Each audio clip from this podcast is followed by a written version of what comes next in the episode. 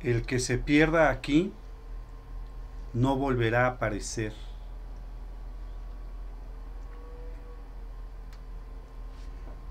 ¿Qué tal? Muy buenas lunas a todos ustedes. Me da muchísimo gusto saludarlos en esta noche de viernes 22 de julio del año 2022. Una noche fresca, una noche bastante agradable aquí en el centro de México, a donde estamos transmitiendo en vivo y en directo. Esto es Arkham, un lugar para la imaginación, la creatividad y los sueños del hombre. Mi nombre es Uri para todos ustedes estoy aquí con mi buen compañero y amigo Humberto. ¿Cómo estás? Bien, bien, mi estimado Uriel, ¿tú qué tal? ¿Cómo has estado? ¿Qué tal Bien. la semana? Pues muy bien, fíjate, como que se está viendo que esto está como que Como que... como que activándose un poco más, ¿no? Sí, también yo he visto que han subido mucho los casos de COVID. Ujú. me he enterado otra vez de mucha gente que está enferma de COVID, pero ya, gracias a las vacunas Así es. y que se murieron todos los antivacunas por no ponérsela. Hay algunos todavía por ahí. eh. Si todavía vivos, sí, bueno, to- todavía no, no está al máximo poder entonces el COVID. No. Pero este digo, a los que están vacunados como que les ha dado una pequeña gripa y ya. Cinco Sí. días y tan tan. Ha bajado de Pues peligrosidad, sigue latente, pero ya no está fregando tanto como al principio. Ya las Sí. muertes ya ya no Sí. he sabido de casos de muertos por COVID. Sí, son ya muy pocas, la verdad, digo, a comparación de los miles de personas que, Ajá, que eran en la oleada pasada, pero eso sí. parece que ahí la vamos llevando. Muy bien, pues vamos a presentar a las personas que van a estar el día de hoy, porque se va a poner bastante sabroso este, este día eh, con estas eh, personas que están aquí con nosotros. Está nuestro comiquero de cabecera, Rodo, ¿cómo estás? ¿Qué tal, Uri, Humbert? Buenas noches a todo el auditorio. Pues aquí listos para un programa más de, de Arkham. Así es, eh, el Marvelita número uno de Arkham, hablando para todos ustedes. Pues es que como ya le metes comerciales a Arkham, ya hay que decir que somos Marvelitos Sí, para ah, que nos sí, sigan dando ¿verdad? patrocinio. ya, ya, ya vamos a poner un día de estos su foto de, de Rodo con las hojitas de Mickey Mouse para que se vendan más los productos. ¿no? Pues ya creo que el siguiente Exacto. año ya, ya liberan la licencia. No Sí, de en hecho, pedo- que, sí, estaba en pedos Disney porque ya se le acaba su el, su registro. el registro Ajá, de no- sí es. 99 años por el Mickey Mouse, ya se le acaba. Entonces ya el Rodo se va a poder hacer su disfraz sin ninguna bronca y libre de derechos de autor. Así es. o sea que sí la va a armar el juego. Rodo. Sí. Así es. Y también está con nosotros el profetavo, ¿cómo estás? ¿Qué tal? Buenas noches a todos. Aquí andamos gustosos otra vez de la invitación. Se les agradece de verdad. No, ya sabes No, que la invitación profe. está, está abierta Está siempre. abierta cuando guste. Sí, no hay ningún problema. Cuando te quieras analizar en cualquiera de estas situaciones, estos temas que tratamos, la invitación está abierta sin ningún problema. No, gracias. Gracias. Oye, Que pues, acuérdate, se anexa cuando descansa Ah, sí, sí, de la claro. voz de Darius. Ah, sí. Cuando hace sí. su descanso de la voz de Darius, se agrega como tabo. Ajá. el hombre de las mil voces, Sí. una cosa así. El, el hombre sensual. Solo dos, solo dos. El hombre Solo dos. Por, ahí dice, por ahí dice que, que lo contrataron para la nueva voz de Gohan, que no es ¿Ah, el de la familia de Peluche, que es Ah, el tabo. sí, sí, por ahí Vamos a nombrar aquí como Sensón Clemán. el que, el que le hace de Junior va a ser ahora la voz de Gohan, ¿no? ¿Ah, sí? Sí. No, Bueno, Sí. o sea, ah, Ahora va a ser la nueva. Muy bien. Oigan, pues vamos a este, arrancarnos rápidamente con las efemérides de la segunda quincena de julio. Este, un saludo para el grupo Efemérides Frikis y Frikis Geek que nos están escuchando. Ajá, un saludo para ellos. Eh, muchas gracias por escucharnos. Y rápidamente, pues el día 15 de julio fue el cumpleaños de Twitter. Hay quienes mencionan que es en marzo, pero no, la realidad es que fue un 15 de julio del año 2006 cuando se hizo el lanzamiento oficial de esta red social, Twitter. Y también fíjate que el día 15 de julio del año 2009 se estrena eh, una película de, de Harry Potter y el misterio del príncipe. ah, órale, buena. Sí, está buena. Toda la saga creo que es de las sí, toda la mejorcitas. saga ¿no? de Harry Potter, fíjate Eh, sí me la sí, sí está Muy no bien. como otras sagas que no digo de cuáles porque se retuerce el, el hígado al rodo. Pero No, No vayas a empezar a hablar de Matrix, que se va a prender el Ah, lumbre, se va a prender. vamos, ya. creo que es de las sagas que más que, que se la llevaron más relax y, y mejor llevadas fue la de Harry Sí. Potter, ¿no? Sí, yo me iba a ir sobre la de Crepúsculo y la de este. La de los Juegos Hambriados. Ah, sí, ¿no? Pero no está el César. Sí, por eso. Es que, es que quiere, quiere probar a ver si logra sacar a Darius dentro de Tavo. Quiere ver a ver si ahorita Ajá. aparece. Es como, ¿quién es como? Hulk, ¿no? Ajá. Sí, es como... Ahorita, eh, Tavo, Tavo está presente, ahorita no Ah, sale Sí. Darío. No lo hagas enojar porque si no aparece el. El Darius. Lo más mínimo. Ok, va. Oye, pues también el 15 de julio, pero el año 2005 se estrena eh, Charlie y la fábrica de chocolates con Johnny Depp y dirigida por Tim buena. Burton, por supuesto. Es la segunda versión. También el 16 de, de, de julio, perdónenme, el 16 de julio es el Día Mundial de la Serpiente. en un intento por eh, generar a nivel global una conciencia pública para la conservación de estos animales. Ya ves que una gran cantidad de personas le tienen miedo ¿no? a las serpientes. Sí, Entonces, pues bueno, también son seres vivos de yo este les tendría más respeto. Sí, más que miedo, ¿no? Más que miedo, respeto, porque sí, mucha gente las mata, pero no se dan cuenta que nos ayudan más de lo que nos friegan. Así es. Bueno, es que en realidad no nos friegan nada. No, no, de hecho no. Pues no, no pero, no pasa nos friegan, dije, pues no nos friegan en nada, o sea, más que nada es pánico, ¿no? Pánico escénico. sí. Sí, no está cañón. Sí. Oye, pues fíjate que yo creo que no se conectó Darius. Yo creo que sigue celebrando junto con. Pero está el- su alter ego ahorita. Ah, sí, no, yo creo que sigue celebrando con el vampiro Ethan, porque el 16 de julio fue el Día Internacional del Drag, ¿Ah, sí? con el objetivo principal de pro- eh, proporcionar las drag queen el espacio para exponer su creatividad y cultura de manera adecuada. El día del drag. No, o sea, están empachados con, este, con Empachado. moronga. Con moronga, exactamente. Oye, también el 16 de, de julio, pero el año 1943, se estrena eh, la primera versión en serial de Batman, dirigida por Lambert eh, Oliver, en Ah, en el 1943. 43. No, pues no, no estaba en el mapa. No, solamente este Dark Knight la fue al estreno y todo, pero no está ahorita. Ajá.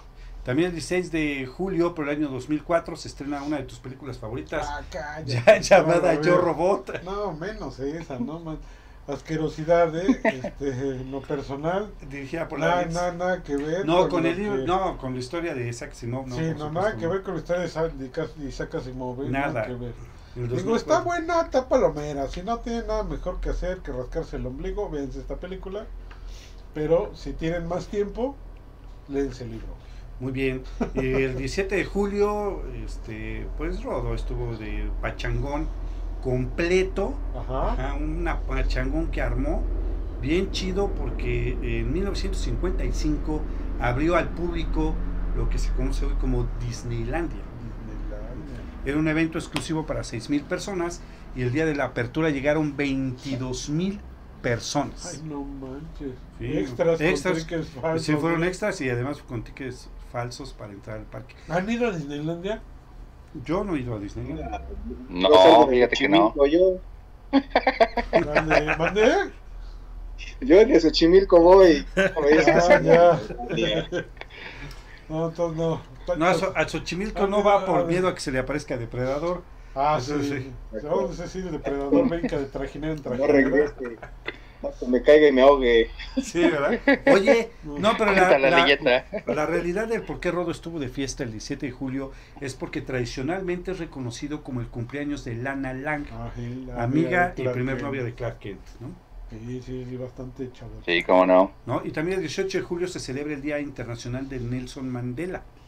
Se trata de un día en el que se realiza un homenaje a esta persona que dedicó su vida a la humanidad y a defender los derechos humanos. Hasta en la cárcel acabó por defenderlo. Así exactamente. Ahorita lo conocen más por el famoso efecto Mandela, Mandela, pero es. conozcan mejor su biografía porque eso digamos que el efecto nada más le pusieron el nombre, pero lo que hizo fue mucho más Mucho fuerte más e importante para todo el mundo. Así es, efectivamente. Para hoy, Sí, no, y aparte también es muy famosa una de sus frases, ¿no? Esa de la educación es la mayor arma que puedes tener, ¿no? así es. Sí, eso es lo que es importante. Que sigue vigente hasta la Que fecha. sigue ¿eh? vigente y además es cierta. Y es cierta, sí. ¿no? Y bueno, pues el 18 de julio de 1968, ahí sí se estrena una de tus películas favoritas llamadas El libro de piedra. Ah, no manches, sí, ¿eh? Sí, está muy buena. Película mexicana que mi respeto. Respetos, la sí, neta, está muy bien hecha. Hasta la fecha me sigue dando miedo. verla. sí, verla, ¿no? Sí, la. Dirigida, bueno. Y eso que ya sé qué va a pasar, pero dices, no manches. Es que sí te genera el esa, esa famoso sensación. Hugo, ¿no? Hugo, sí, no, no, el. Hugo, no manches, de veras.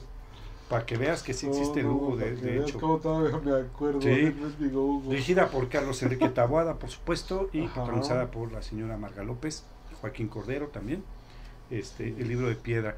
También un 18 de julio, por más que se le retuerce el hígado a Rodo, en el 2008 se estrena eh, Batman Caballero de la Noche, dirigida por Christopher Nolan y protagonizada por Christian Bale. Sí. Oye, y ahorita no estuvo Dark Knight, ¿verdad? No, no ha llegado a ver No, si se no anima llegado, un sí. poco más tarde. Este, No, pero sí hay que reconocer que es de las mejores películas de Batman. Sí. y de los superhéroes en general, ¿no, Rodo?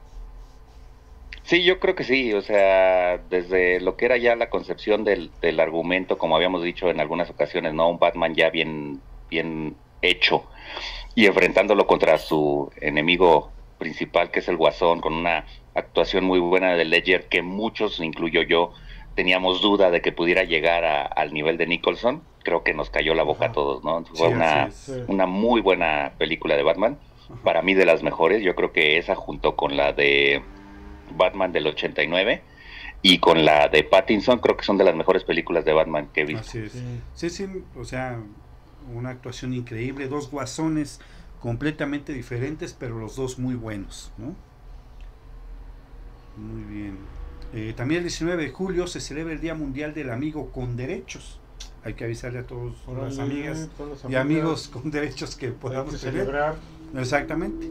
Desde hace unos años, Pero un día antes del popular Día del Amigo. Se celebra todos los fines de semana. Ah, bueno, no, Eso sí. o sea, puede ser, ¿no? Pero el día oficial es el 19 de julio. Sí, eso sí. ¿no? Pues el día oficial es el 19 de julio. Oye, y también el 19 de julio se celebra el día del Daiquiri. Órale.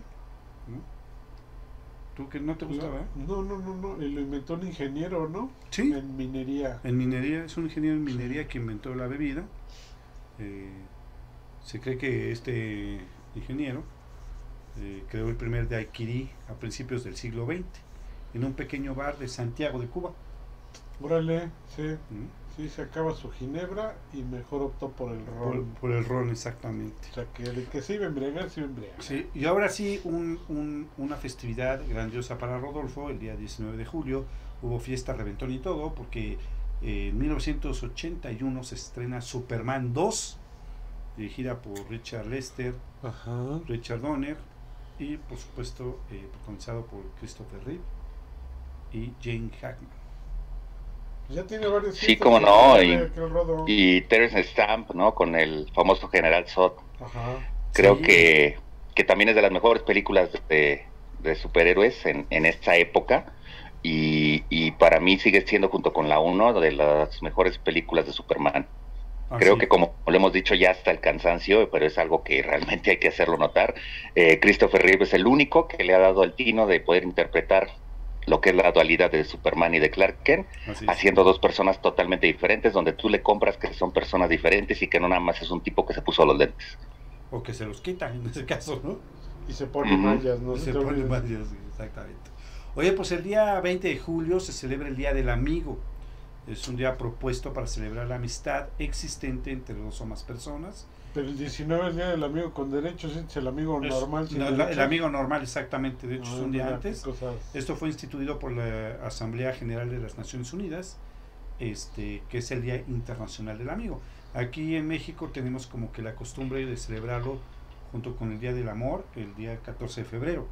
Pues realmente el Día del Amigo Internacional es el 20 de julio. No sabía eso. Sí, fíjate. Es que el del 14, la diferencia aquí en México es que el 14 es el día de la Friend Zone. Ah, de la friendzone, sí, Ah, claro, sí, claro. sí. Efectivamente, sí. No había entendido el concepto, pero tiene razón el frenzonado. Exactamente. La friendzone. Friendzone. Oye, y también un 20 de julio eh, de 1969, ex- en punto de las 22 56 horas, Ajá. el astronauta estadounidense Neil Armstrong se convirtió en el primer ser humano en pisar la superficie lunar. Oh. Y también el 20 de julio es el Día Internacional del Ajedrez. Por ahí me enteré de unas cosas que estuve leyendo de Neil Armstrong. Sí. los voy a sacar en, en escalofrío, muy interesante. Muy interesante, sí. Sí, pone unas en cosas que encontró y, y- ajá, y que vio, ¿no? Sí. Ajá, exactamente. Perfecto, muy bien. Oye, pues también un 20 de julio, pero de 1950, se estrena eh, una película llamada Atom Man contra Superman. Aquí la tradujeron como Superman contra el hombre atómico, eh, dirigida por Spencer Bennett y protagonizada por Kirk Allen. Y también el mismo... Sí, nuestro antiguo Superman, Sí, el primer, el segundo, ¿verdad? El segundo Superman. el segundo. Mm. El segundo Superman. Y también un 20 de julio, por el año 2012, se estrena eh, para el hígado de Rodolfo, Ah, en el sí. 2012, Batman, El Caballero de la Noche Asciende, nuevamente dirigida por Christopher Nolan y protagonizada por Christian Bale, 2012. en el 2012. ¿Por cuánto Así es. el mundo? La película que cierra la trilogía de Nolan, un tanto apresurada, un tanto ya muy rápida para cerrar todo al final. Sí. Pero bueno, a final de cuentas creo que es una buena película. No le llega al nivel de la que hablamos hace un rato. No, claro. Sin embargo, es bueno. Y es bueno ver pri- pri- por primera vez a un Bane ya bien hecho. No al, al Bane de la película favorita de, de Uriel de Batman y Robin. Hombre, Pero- tú. Sí, no, yo sé que ninguna película le puede llegar a esa, ni siquiera Sí, la no. nueva de Thor le llega a ese nivel, pero este, Creo aunque dicen que se acerca mucho, pero este, que sí, la verdad fue una muy buena película. de Hulk donde salió Thor de la serie de, de, de este de Bill Bisbee que la de, Ajá, que la de Amor y Trueno, man. sí, no, Pero bueno, está bien. Oye, también el 21 de julio se celebra el Día Internacional de la Comida Chatarra. Es un día para aprovechar y darte un buen gusto con unas papitas o unos chicharrones. Pero nada más en ese día. Pero no nada más en pero no todo el año. No todo el año, sí. Y el 21 de julio, por supuesto, el día de ayer fue el Día Mundial del Perro. Sí. Ese, fíjate que. a ver, desde el año ese, 2004. ¿Desde cuándo? Desde el 2004 se festeja. Yo ayer me enteré que ese día existía. Sí, no, sí. Yo, es- yo tengo perros de hace un montón, pero ayer me enteré que el día del perro. Oye, fíjate que el día, el día de hoy es el día de la hamaca. Mm. El 22 de julio es el día de la hamaca. Eso es con la finalidad de disfrutar la llegada del verano. Ajá. Marca exactamente la mitad del verano, la mejor manera de partir la cuenta regresiva, relajándose en una hamaca. Sí, sí. Oye, fíjate que un 22 de julio, pero de 1999, Microsoft presenta su servicio de mensajería instantánea gratuita MSN Messenger, Uy, no, ya viejísimo. descontinuado en el 2005 debido a su reemplazo llamado Live Messenger, Que también viejísimo. ajá, y que a su vez fue reemplazado por el famoso Escape. También viejísimo. Exactamente. Pero pues ya, ya no recordemos a todos los que teníamos ICQ y el ISR. No, y- yo no sé ni qué es eso, Manu. No, Ay, ay, Yo, bájale, yo siempre, yo siempre conocí el, el celular, el smartphone. Ajá, sí, ya. Oye, el WhatsApp, yo siempre he tenido WhatsApp. Oye, pues también el 22 eh, de julio se celebra el Día Mundial del Cerebro, una fecha que fue acordada por la Federación Mundial de Neurología para promover los cuidados preventivos y generar conciencia sobre las enfermedades silenciosas que pueden desgastar nuestro cerebro. Y también el 22 de julio, pero en 1990 fallece Manuel Puig, destacado escritor, ajá, eh, el 22 de julio. ¿Cómo ves? No, pues lamentable. Pues sí, pero no ¿qué hacemos? No se mueven los reggaetoneros. Es el que se van el día que quieran, no. No hay problema, ¿no? Oye, también el 22 de julio se estrena ahora sí para el, el gusto del joven Rodo. Eh, en el 2011 se estrena Capitán América, el primer Vengador. Buena, buena. No, sí, está bueno. no. Sí, yo creo que como lo llegamos a platicar una vez y lo señalaba creo que muy bien Uriel, era esa época donde Marvel no tenía la prisa por ir haciendo su universo. Claro. Tenía muy bien la línea a dónde quería llegar. Iba sacando estas películas donde iba presentando a cada uno de estos personajes que te iban a dar este eh, unión en los Avengers, Iron Man, Thor y Capitán América. Y sobre todo donde se respetaba a los personajes, ¿no? Sí, Digo. Capitán América ha sido de los menos golpeados en ese aspecto, pero Sí. por ejemplo Thor como se ha vuelto un chiste, ¿no? Claro. Entonces, No, sí, Capitán América, que inclusive, sí, creo que inclusive respetan mucho la línea del, del- de, la, de la historia original Ajá. y del personaje original. Creo que es uno de los más respetados en, en el universo cinematográfico de Marvel. Muy bien, pues el día de mañana, 23 de julio, eh, DC Comics decidió, decidió celebrar el 23 de julio como el día de Batman, en honor a los 75 años del superhéroe de Ciudad Gótica. Esto fue en el año 2014. Ya posteriormente, como todos sabemos, se fue movido a septiembre, el tercer sábado, si no me equivoco, ¿no, Rodo? correcto, el tercer sábado de cada septiembre es el día de Batman ahora. Pero eh, de inicio fue designado el 23 de julio. Y también el 23 de julio se celebra el Día Mundial de las Ballenas y los Delfines. Perfecto, sí. para la preservación de estos animales. ¿no? También el 23 de julio es el Día Internacional del Hot Dog. El perro caliente también para la manutención de los animales. Sí, exactamente. de los que tragan y tragan, ¿no? Ajá. 23 de julio también es el Día Nacional del Helado de Vainilla. Otro, otro para tragar. Otro para tragar, ¿ves? Pero el 24 de julio, Ajá. esto fue en 1910, un hombre llamado Nathaniel Baldwin, Baldwin. ajá. Baldwin creó los primeros audífonos. Órale. Está Interesante. Y el 24 de julio se va a ir a celebrar Rodo con el profe Tavo porque es el Día Internacional del Tequila. Mm, no, pues sí, ¿eh? No, pues no. Yo no. Ay, Es que el resulta, chavo ¿no? solo, solo utiliza el tequila cuando le empieza a fallar la voz y no le Ah, sale sí, la de. Darius, es cuando se echa los tequilas. Un es tequilazo, la. Sí, qué bueno. Ahora resultan. Oye, el 24 de julio se celebra el Día del Primo. Ah, chin, ¿también hay día del primo? Sí, el domingo. Que se felicites a tus primos. El Día del Primo es el 24 de julio.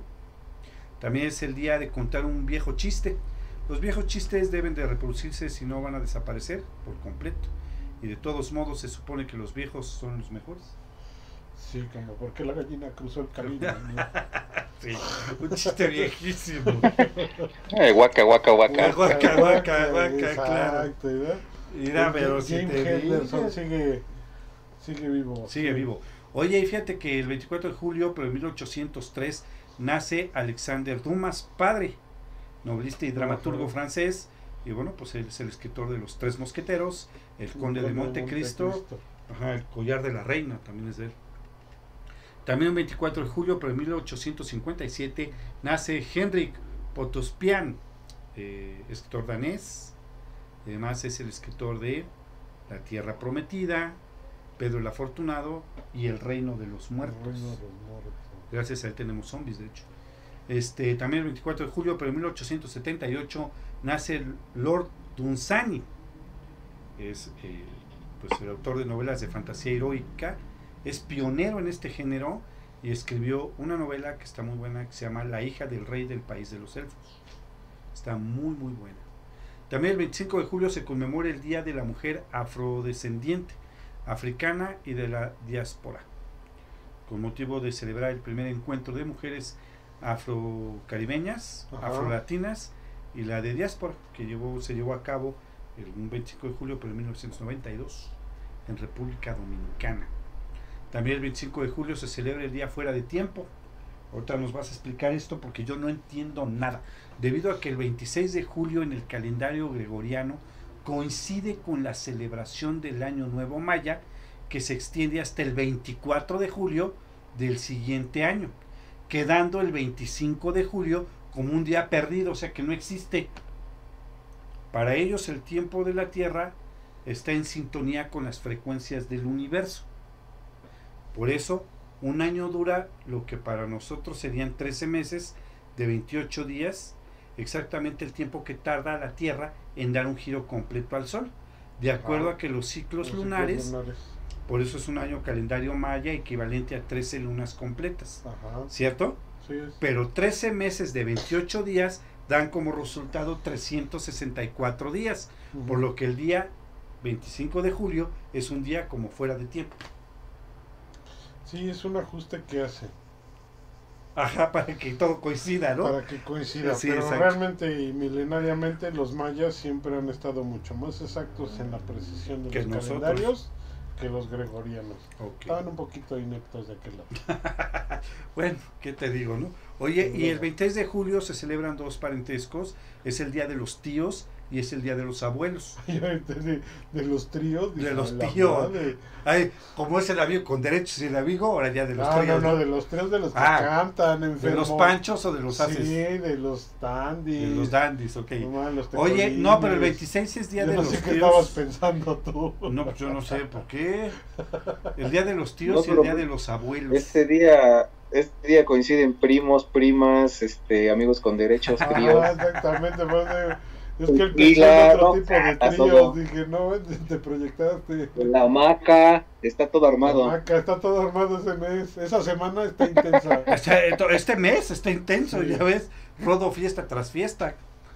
Oye, y también déjame decirte que el 26 de julio, pero de 1888, nace Marcel Jouhandiu. Es un escritor francés, eh, fundamentalista católico, y bueno, eh, fue uno de los iniciadores de la lucha contra la homosexualidad. Su mayoría de libros tienen un carácter autobiográfico eh, con un marcado de antisemitismo. Su obra Escenas de la vida conyugal es una reflexión sobre la lucha del pecado y la virtud de la homosexualidad y el misticismo. Fue realmente uno de los eh, iniciadores de, de que se pudiera abrir todo esto, ¿no? En 1888, ¿eh? o sea, hace más de un siglo, ¿no? Y ya había antisemitas, o sea, ve. Y ya había antisemitas, exactamente. y también, exacto. Y también el 26 de julio, pero de 1894, nace Aldous Huxley, Aldous Huxley, sí. ajá, e- escritor de... Un mundo feliz. Exactamente, de un mundo feliz. Muy bueno el libro, por cierto. Y también el 26 de julio eh, se estrena una película este, para todos los mexicanos de culto en Oriente llamada Santo y Blue Demon contra Drácula y el Hombre Lobo en 1971. Como no. Dirigida por Miguel Delgado y obviamente protagonizada por el Santo y por Blue Demon. ¿no? O sea, y por Drácula y el Hombre Lobo seguramente. Sí. Exacto, era el, el top de lo top. Y el top de lo top en ese tiempo, ¿no? Y el 27 de julio se celebra un día para los eh, amantes del circo y la gente que se dedica al arte circense. Se celebra el día de caminar en zancos. En zancos, no. Sí. Yo en mi vida he caminado en zancos. Pues fíjate que no es difícil, ¿eh? No, yo No, es difícil, pero sí, es un día que, que celebran la- el arte circense. Y también el 27 de julio se celebra el aniversario del MS2. Ay, no manches. Nació en 1981. 1981. Oye, y fíjate que el 27 de julio, pero de 1824, Ajá. nace Alexander Dumas, hijo, Hijo. hijo, ajá. Eh, bueno, eh, el papá escribió Los Tres Mosqueteros y el hijo escribió La Dama de las Camelias, el caso de, de. Clement Cleo. Ajá. Ajá. Esta es muy buena, ¿eh? Y también el 27 de julio, otra de tus películas favoritas, se estrena en 1979, Terror en Amityville, Ah, muy buena, así como no. Eh, dirigida por Stuart sigue Rosenberg. como en, en contienda a ver si Sí. este si fue cierta o no. ¿O no? Exacto. También el 28 de julio se celebra el Día del Chocolate con Leche. Ay, no manches, en serio. Sí, es en serio. Es en serio. Se trata de un día en el que el protagonista es el chocolate con leche en sus diversas variedades. También el 28 de julio, eh, la OMS y sus asociados conmemoran el Día Mundial de la Hepatitis. Contra El- hepatitis, ajá. Ajá, también un 28 de julio, pero en 1655 fallece Héctor Sevenien. Es, ¿Quién es? Sí. El creador de un narizón Exacto. que no es Pinocho. Que no es Pinocho, es Cyrano, de Cyrano de Bergerac. Exactamente, muy bien. Sí. Vas pasando bien tu examen. ¿eh? También el 29 de julio se Sí, celebra, estudié, pasé Sí, con sí, mis no, pues, este, el 29 de julio se celebra el Día Nacional de la Lasaña. Eh, un saludo, yo creo que al, Rodo. gato, al gato Garfield. Exactamente, eh, yo creo que a Rodo se le vino a la mente. Al- el Garfield, el, exacto. Garfield, el gato Garfield. ¿no? Y también el 29 de julio. Sí, siento que julio es pura comida. Fíjate, Sí, se celebra el día de las alitas de pollo. Fíjate que antes las alitas de pollo eran así como la cochinada de lo que se tiraba. Sí. Nadie quería las alitas No, y ahora pollo. es un todo, bueno, hasta Y de ahorita sabores. te las venden bien mendigamente caras en la calle. Sí, y hay de sabores. Ajá, que pues, con no barbecue, con manches. salsa búfalo, con limón, con Lo que es la con mercadotecnia, ¿eh? Sí. cae que mis respetos para los mercadólogos que inventaron eso. Sí, no, los mercadólogos son gente, fíjate, no te gusta un producto, un, un producto no te gusta. hacen tu coco Ajá. y ya. Felicidades, Rodo. Y lo convierten en suntuoso Sí, también el 29 de julio se celebra el Día Internacional del Tigre. del tigre Toño. Del tigre, no, no del traño no, Ah. del tigre normal. Ya. Y bueno, pues el 30 de eh, julio se celebra el Día Internacional de la Amistad. Mira, te digo que no manches así, Mm. está bien como dice el profe Tavo. Una semanota así. ¿Tú que eres amigo con derechos? No, pero Va. fíjate, ¿Y el tú 30 que de eres julio el es... amigo normal? Va. Va. ¿Tú que eres el super amigo? Va. Va. Sí. ¿Tú, tú que, pues la amistad, Ingesu, pues va. Órale, No, bien. y luego a tragar, no, esa semana va a estar intensa, Y ¿eh? Fíjate, ahora el 30 de julio se celebra el Día del Cheesecake. Uy, no manches, esa para el postre ya. ese Y el día del suegro, para que le lleves un cheesecake ¿Día a tu suegro. suegro? Sí, el 30. No, ningún suegro que se respete te acepta un cheesecake. Bueno, eso sí es cierto. Vas a En llegar, eso sí te lo Te acepto. traigo aquí un checorte, un, un De ribeye, chinga. eso Puedes te hacer un cheesecake de pero- carne. Ándale, un pastel de carne. Sí, Sí, pero- exactamente. No, ningún, ningún suegro que se respete te va a aceptar Oye, un cheesecake. y fíjate que el 31 de julio se celebra el Día del Aguacate. No manches. No, déjame decirte que el aguacate tiene un chorro de, de- Sí, de- de propiedades. de propiedades, beneficios. ¿eh? Un montonal de propiedades, así que hay que consumir aguacate. También el 31 de julio se celebra el cumpleaños de Harry James Potter, Órale. personaje de ficción principal de los libros de Harry Potter, ¿no? Se supone que nació en 1980 y el 31 de julio es su cumpleaños. Y el 31 de julio también se celebra el Día de la Mujer Africana. Está, está interesante todo esto, ¿eh? De ese tipo de situaciones eh, africanas. Y ya para casi terminar, el 31 de julio de 1944 fallece Anthony de Saint-Exupéry, escritor y aviador francés que escribió Ay, el principito. El Principito, exacto. La boa que se tragó al elefante. La boa que se tragó al elefante, claro. Está bueno el libro, ¿eh? Sí, está No, bueno. la verdad está muy bien. Oye, y ya por último, ya ahora sí para terminar y que le demos paso al profe Tavo, eh, que tiene un doctorado en depredador, nos va a platicar acerca de este personaje. Pero hay algunos personajes que nacieron en eh, el mes de julio y empezamos con un personaje de la DC. eh, yo creo que es de los principales y creo que en el cine no le han hecho mérito a su nombre llamado Linterna Verde y estoy, llama, estoy hablando del primer Linterna Verde eh, su verdadero nombre es Alan Scott. Su primera aparición fue en All Star Comics número 16 de 1940 y sus criadores fueron Bill Finger y Martin Nodell. Sí, linterna verde, digamos, primario, primigenio, ¿no? El que todavía tenía precisamente, literal, una linterna. Sí, era una linterna la que traía en el pecho. Y, y resulta que su, su. Él tiene una situación muy en particular. Su anillo no funciona con el- la misma energía de los linternas verdes. Su anillo es como místico, como mágico, ¿no? Sí, exacto. Así es. Sí, por eso muchas veces estuvo alineado en la línea, en la liga secreta, lo que después se transformó en la liga, este, En la eh, sociedad. ¿no? oscura. Ah, Ajá. sí, exactamente. Tienes toda la razón. Complete. A ver qué tal este Black Adam, ¿no? Este Rodo. Sí, a ver qué tal. Digo, pues es un personaje que, que la verdad promete mucho. Mm.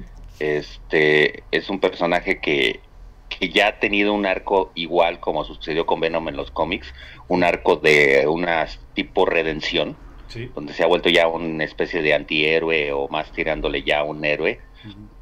Pero este, su historia es muy interesante, esto de ser de los primeros portadores del poder de Shazam y que fue corrompido por ese mismo poder. Es interesante esa historia de, de Black Adam. Habrá que ver cómo la manejan acá con, con La Roca, ¿no? Digo, La Roca la ventaja que tiene es que es, es un actor que siempre tiene un carisma. Sí, sí, Entonces eso llama le ayuda atención, mucho en las películas. Sí, sí. Exactamente. independientemente de que le ro la roca sea el amor platónico de Rodo, la verdad es que este creo que la película se ve bastante eh, pasable. ¿no? este, Dame chance, yo también tengo mi corazón. Sí, ¿no? Oye, también en Julio, ¿qué crees que este vio su, su aparición? Brainiac. Brainiac. Ajá, y, a, y al principio este Brainiac tenía un alter ego llamado Milton Finn. Su primera aparición fue en Acción Comics número 242 de 1958 y sus creadores fueron Otto Winger y Al Plastino. Sí, pues de los enemigos claves, ¿no? De Superman. Sí, así es. Y ya por último, Deadshot. Eh, también vio la luz del día en julio. Su nombre es su nombre, eh, eh, su alter ego es Floyd Lawton. Su primera aparición fue en Batman número 59 de 1950 y sus creadores, bueno, pues fue Bob Kane, David Byrne Reid y Liu Schwartz. Fueron los creadores de este personaje. Muy bien, pues este vamos a hablar acerca de este personaje alienígena. Es un personaje alienígena que vio la luz del día en 1987 en la primera película llamada Depredador. Eh, es un alienígena de una raza medio rara. Tendría yo que cortarme la lengua para pronunciar su, su nombre. Yauhut Jazz o algo así es, ¿no? Yauhut Jazz o algo así es. Yo creo que sí me tendré que cortar la lengua. Y también sus creadores fueron Jim Thomas y, y, John Thomas, fueron los creadores de este personaje. Y pues, ahora sí, eh, los expertos en depredador. Uno es doctor en depredador y el otro es técnico depredador. Este, el profetado y Rodo, por favor. No, pues qué tal. Es que de verdad que hablar de depredador como personaje, como lo que conocemos ya hoy en día de todo lo que ha surgido, uh -huh. se basa precisamente por la película, la número, digo, la primer número uno me refiero a de la primera entrega, sí, claro. ¿no? que es la número uno. Sí, sí. Este, porque a partir de ahí es donde surge, ¿no? Depredador, sí, de ahí es donde lo crean para la película y ya de ahí se nos viene pues videojuegos, cómics, eh, tantas cosas que hemos visto. Entonces, creo que es importante, yo creo, primorizar sobre esa película. Perfecto. Que como bien, bien, bien, lo, bien lo mencionan, pues en el 87, ¿no? Era un verano caluroso del 87 donde el famoso Schwarzenegger, estamos hablando de, de, es que la película tiene mucho, mucho este contexto de, de, de del tipo de personajes que manejan. El, eh, había muchas películas ya de guerra, este, sobre todo los alienígenas en ese, en nuestro, bueno, en ese, en esa época, estábamos hablando de aliens que el más este, imponente que, que, veíamos o que sorprendía mucho porque asesinaba y mataba, pues es aliens, ¿no? Como tal, claro. el alien es el que se conoce. Pero a, a, alrededor los aliens eran de gotas de agua volteadas, ¿no? Con ojotes y delgados y feos que nada más secuestraban para hacerte extraños experimentos y no sé por qué vía rectal, pero, pero, o sea, siempre se hablaba así, ¿no? El alien es sí, claro. todo así, este, flaquito, eh, este, tenebroso, que nada más venían aquí a vernos. Podemos hablar de muchas películas de alienígenas, pero hay en unas donde ni siquiera te los manejan, por ejemplo, ¿no? En el encuentro cercano, que nada más ves al final sombra, o sea, mm. las siluetas, perdón, pero no, no había un, un, un alien que tú dijeras imponente. Uh -huh. eh, lo que nos viene a, a llegar con Depredador precisamente es eso, ¿no? Es un primer alien o extraterrestre que lo, lo, ponen en número uno, o sea, no es tanto como cuerpo humano, pero nos referimos a una morfología humana, ¿sale? Cabeza, dos brazos, piernas, tórax. Sí. No, no deforme como otros aliens, no este cabeza, o sea, totalmente silueta, ¿no? Y este, y sobre todo es eh, eh, fuerte, ¿no? Musculoso, o sea, obviamente es un cazador, ya que uno ve la película, se, se basa en que es un cazador, y pues obviamente su fisionomía totalmente musculosa, ¿no? Totalmente bien adaptada, ágil, este, con muchos instrumentos, obviamente a alta tecnología, pues es aliens fuera del, ya ven que todo no lo manejan, que no sé por qué todos los extraterrestres tienen que ser superiores a nosotros, no hay ningún alien in, in, inútil o idiota como a, en contra de nosotros, o sea, todos son mejores, superiores, ¿no? Se supone. Entonces, también este llega con tecnología. Entonces, realmente es un alien que impacta, obviamente en la película, podemos hablar mucho de la película, pero algo que por ejemplo en la película se maneja es precisamente eso, ¿no? El, el, la parte en que lo vas conociendo, pero no lo ves.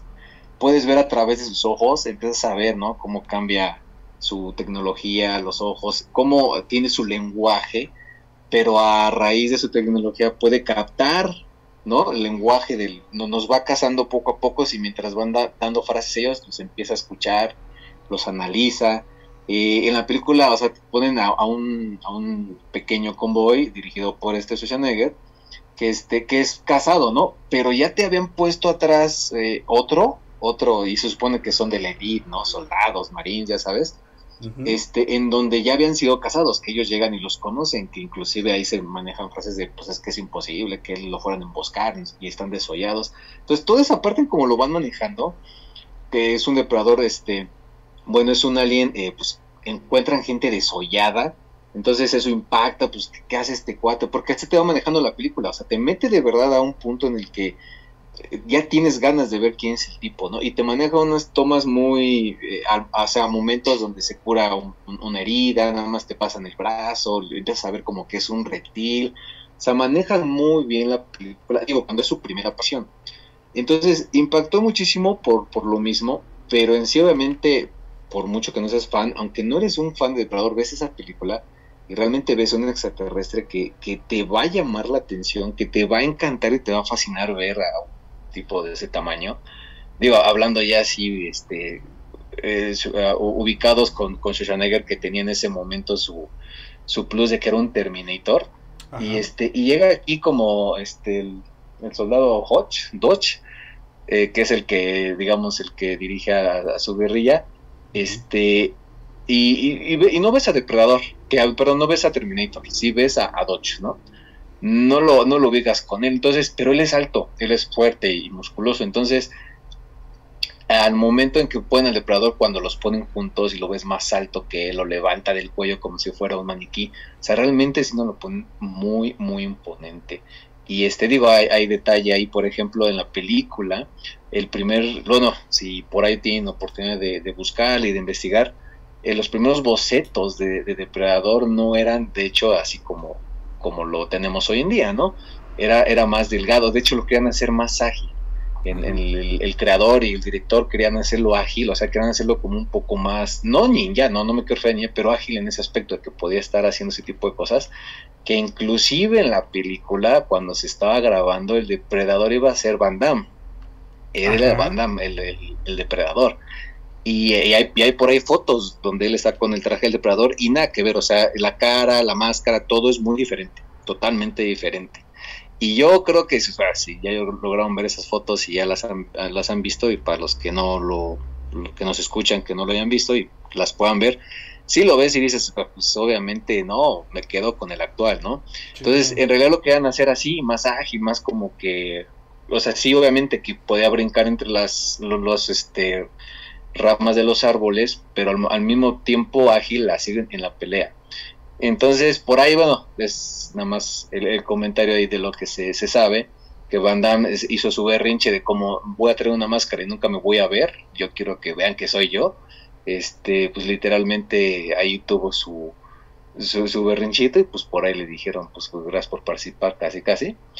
Y pues bueno, la verdad es que yo creo que fue una buena decisión. Porque este depredador que tenemos, pues es, ese, o sea, yo creo que eso fue muy importantísimo porque a partir de ahí, pues todo lo que tenemos después de eso fue de un solo depredador. O sea, no nos manejaron varios, no nos manejaron acá una historia de llegaron de tal lugar, porque en un mundo muy lejano. Eso a mí también me gustó mucho de la película, que te lo manejan de aquí está el depredador.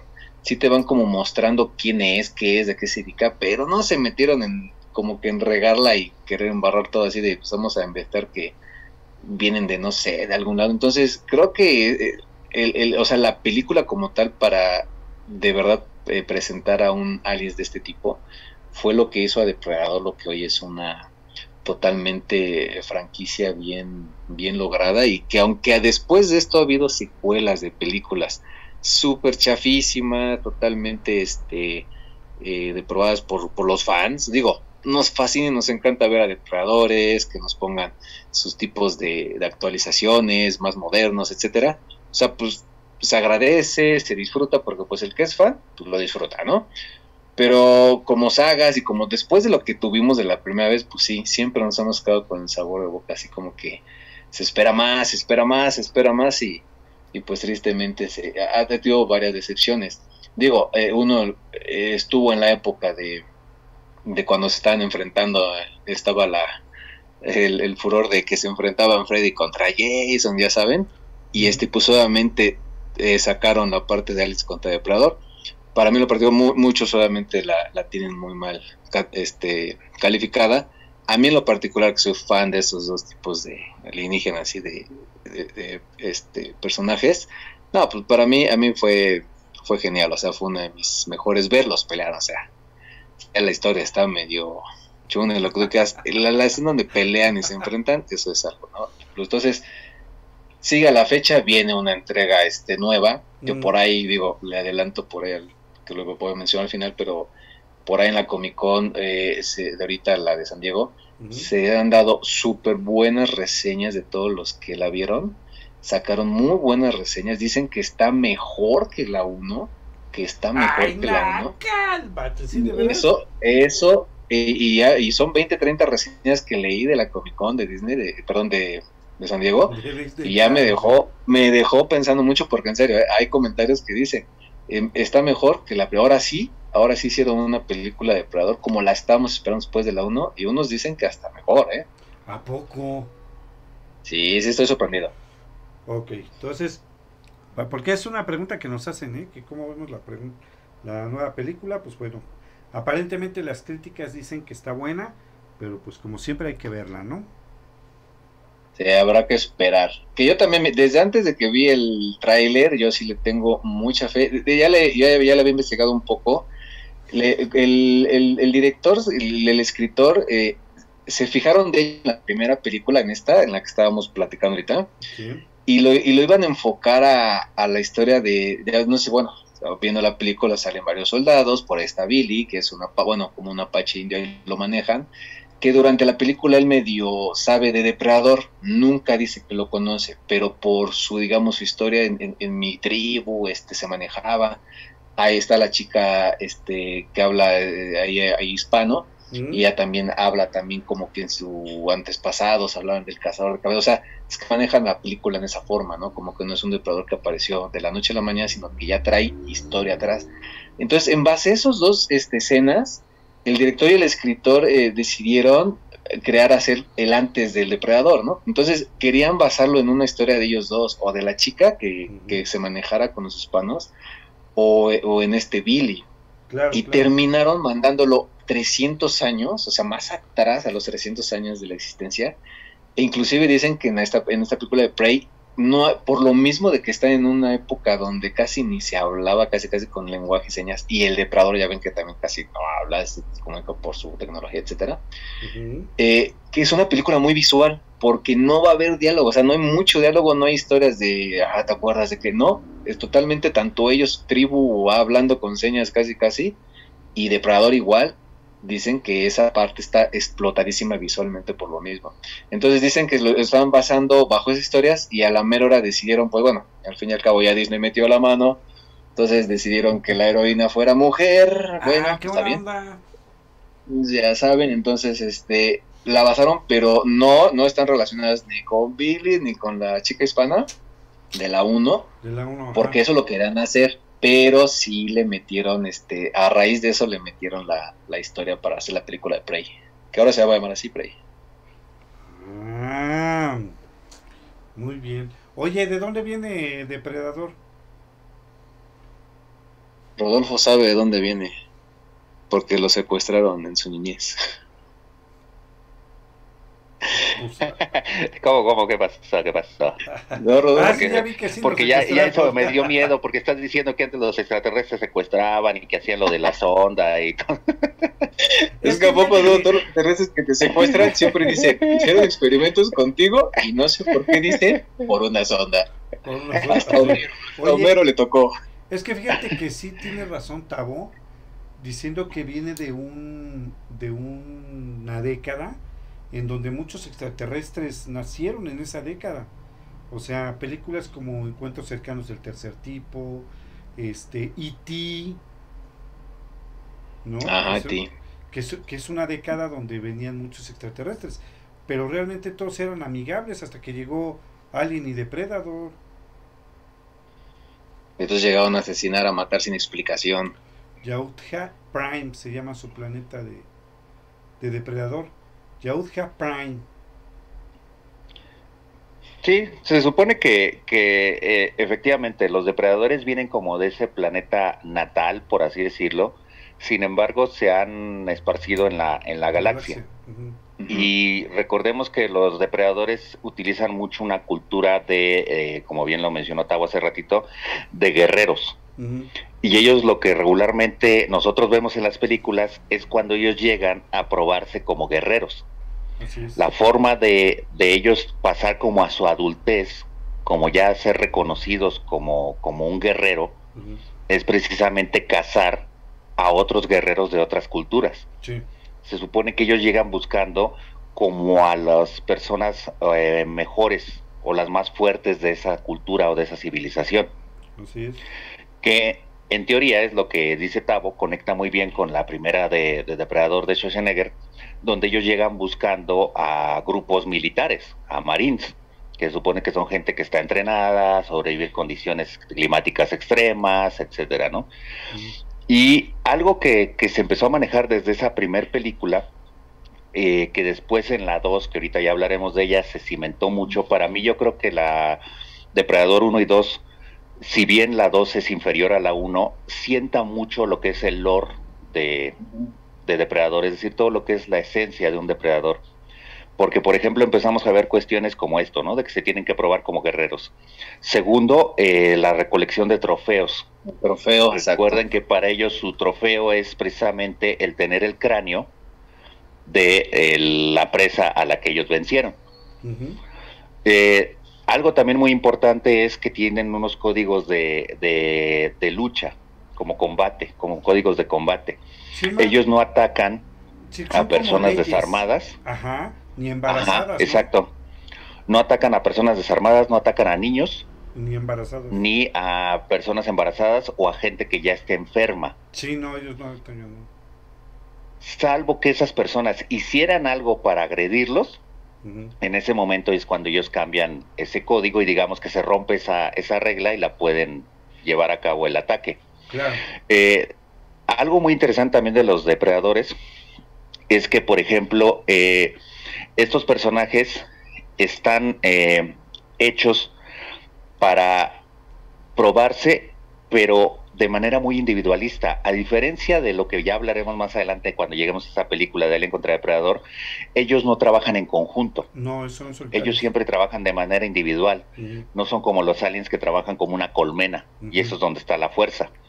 La fuerza del depredador está en su misma habilidad, como decía Tavo, en su misma fuerza, en su misma inteligencia inclusive, porque son cazadores natos. Y entonces eso es algo muy padre que rescatan las primeras dos películas. Así es. Eh, también algo imp- importante a, a destacar de esto es que está la gente que se conoce como notables. Los notables son las personas que han logrado vencer a un depredador en combate.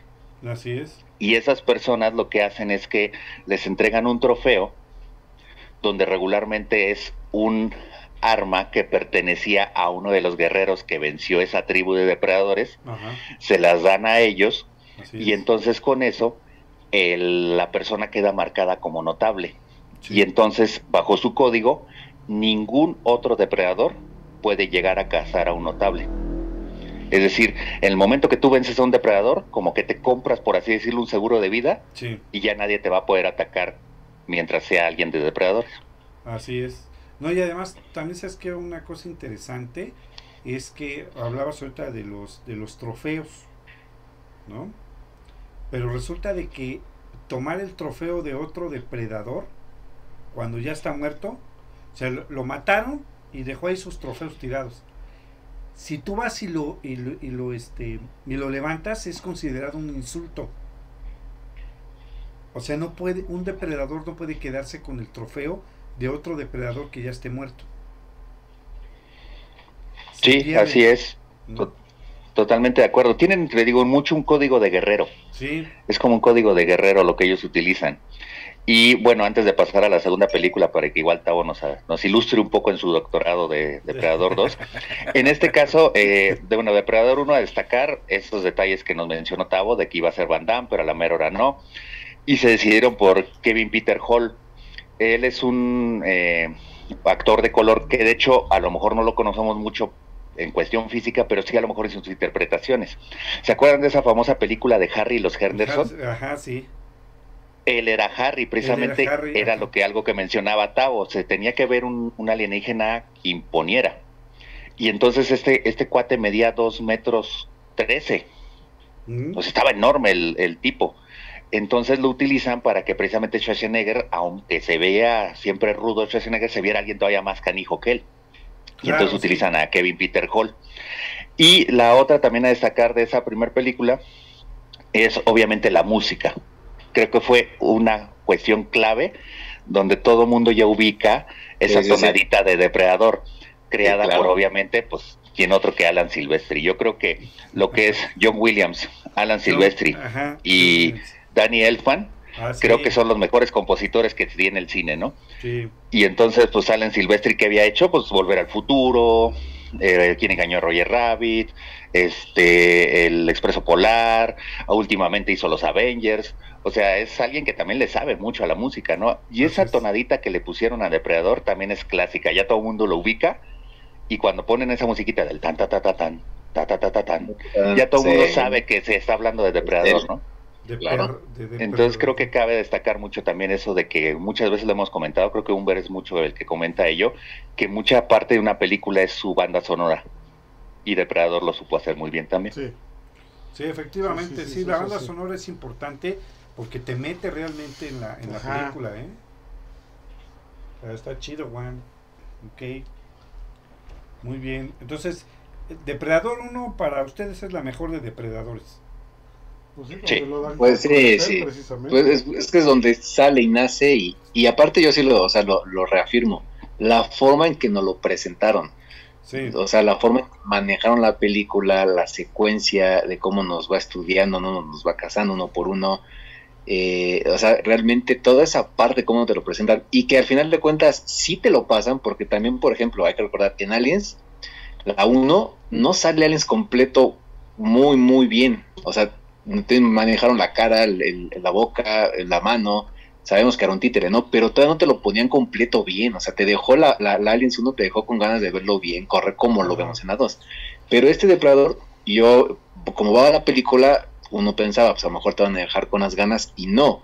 Al final te lo sacan completo y luego lo, trae su máscara, imponente, imponente la máscara, súper fregona, y luego se la quita. Esa parte es la otra, otra que también dices, ok, no me dejaron con saber cómo era o cómo si era. No, o sea, te se la quitan y la forma en que le hacen el rostro, la cara, totalmente alienígena, pero también imponente, desgraciado, feo, de, hecho, en la, este, el, diálogo cuando Schwarzenegger está por ahí, este, bueno, en, en el, yo, yo que los tengo los, los Blu-rays, este, en el, en los este, extras, hay una parte donde ponen que no le habían dejado ver la cara a Schwarzenegger.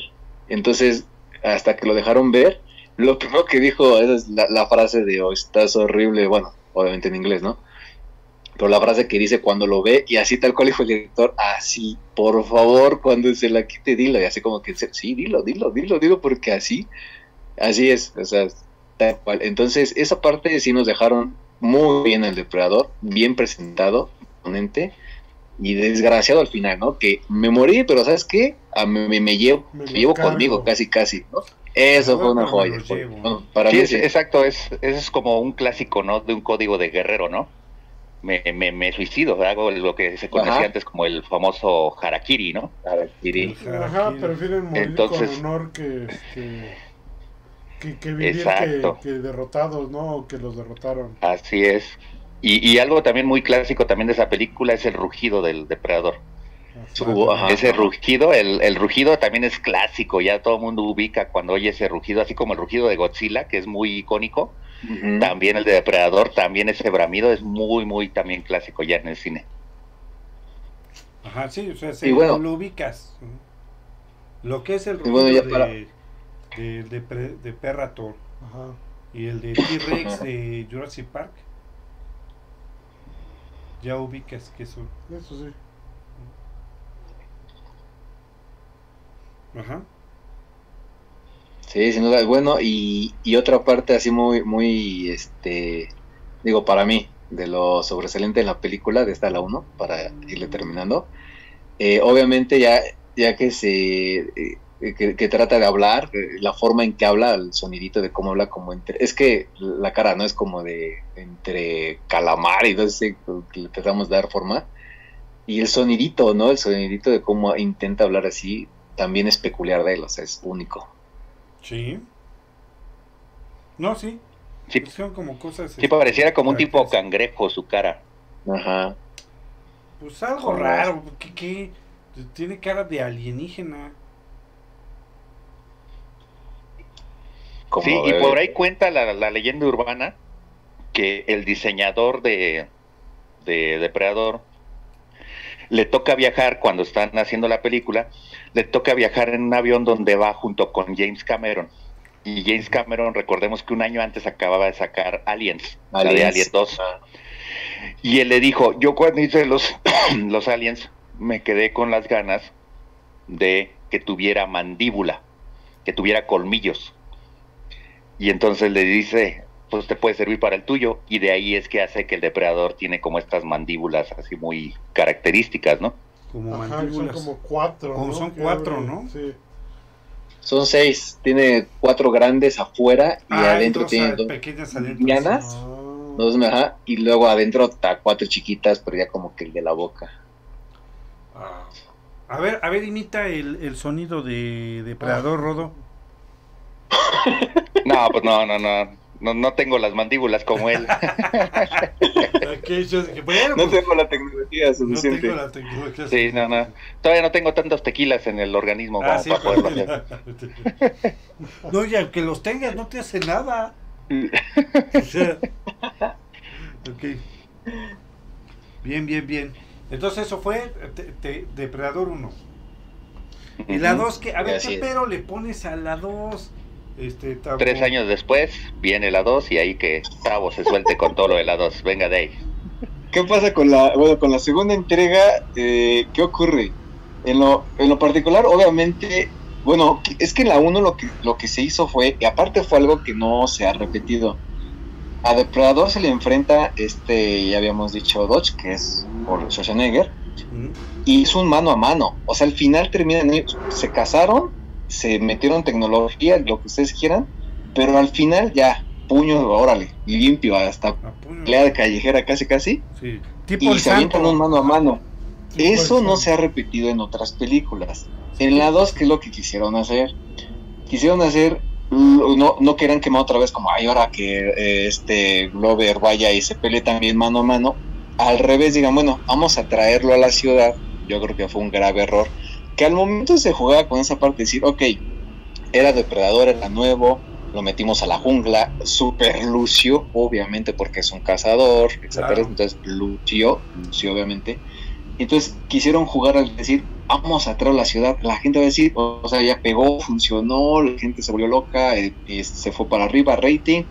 Hay que tratar de hacer dinero, obviamente, aquellos. Y para los fans, pues, obviamente, hay que, hay que darles gusto, ¿no? Entonces quisieron hacer la parte de tráelo a la ciudad. Que Ajá. cuando a ti te lo platicas, eh, te da morbo. O sea, agarras y dices, ok, lo quiero ver aquí en la ciudad, ¿no? Estaría interesante. Pero yo digo que ahí esa película, pues sí, sí, sí nos quedó mucho que desear por la forma en que lo manejaron, ¿no? Realmente ya conocíamos a Depredador, cómo llegaba, entonces en esta segunda entrega llega de la misma forma, nos manejan la, la misma, la misma línea, empieza a cazar a, a personajes, empieza a buscar dos, hay, hay una historia que se desenvuelve por los policías en, en Los Ángeles, el típico, hasta parecía, el inicio parece la de, ¿cómo se llama? Robocop, que entre Ajá. pandillas, acá en las ciudades, este, disturbios y un policía es el que, que es Danny Glover, el, el, el bueno que tiene su equipo de, de, este, ¿cómo se llaman? No son investigadores, de- este, se me fue la palabra de policías. Detectives. Detectives, de detectives. Entonces supone que son más arriba de los policías. Y, genera una historia que sí, ellos se van involucrando en saber, en saber de, de Depredador.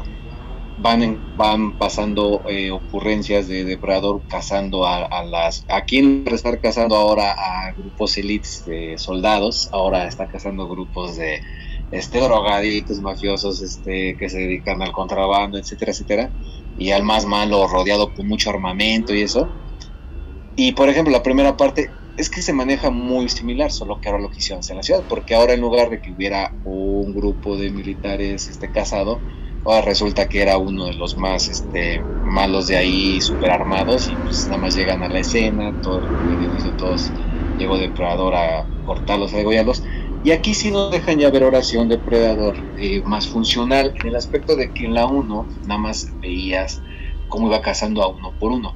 Y aquí sí ya nos dejan ver a un depredador que llega y dice, ahora, hay 20 malos encerrados en un este, lobby y a los 20 les empieza a dar crank. Se disfruta, obviamente con su tecnología de camuflaje, que es transparente uno de los primeros, este, de hecho desde la 1 ya lo habían mencionado, del, primero que, impactó también fue esa parte, ¿no? Que se camuflajeaba y este, que se camuflajeaba, digo, se hace transparente y realmente su traje eh, pues lo, lo camuflajea en ese aspecto y aquí en la ciudad pues vuelve a ocurrir lo mismo y entonces pues los empieza a cazar, los empieza, ya, ya, ya nos empiezan a mostrar un poco más de armas más tecnológicas, eh, ya hay más armas y algo bueno, normalmente el, inicio de la, historia es básicamente lo que más estoy platicando. ¿Qué pasa ya cuando vamos a cerrar? Pues empieza ahora sí como que el mano a mano, ya nos empiezan a manejar que ya los conocen, los empiezan a investigar, ya parece que resulta que hay un este un grupo de investigadores, bueno, una sección típico el área 51, este que ya, ya lo conoce, que ya lo están investigando y que ya estudiaron todo lo que pasó en, la jungla en aquel tiempo y que en otros tiempos. Entonces resulta que ahorita ya se tiene más conocimiento de ellos y nos empiezan a dar más información, nos empiezan a mostrar más sobre él, sobre de ellos, este, a qué vienen, eh, o sea, cuáles, ahora sí nos empiezan como que a explicar lo que estábamos, estábamos platicando hace rato, que pues cazadores y que se enfrentan a, cierto sector y que, tienen trofeos. Eh, ya aparece, o sea, la nave en la 1 aparece eh, nada más al inicio cuando empieza la película. Te ponen una toma del universo, parece hasta una estrella fugaz nomás y, y es todo lo que nos pone, ¿no? De lejos. Ahorita ya nos presentan una nave, tenemos ganas yo creo que de ver eso, pues a ver cómo llegó, queremos verlo, ahora sí te ponen la nave, entonces, esos detallitos creo que sí nos, nos rescatan la película porque al fin de cuentas era algo que queríamos ver, ¿no?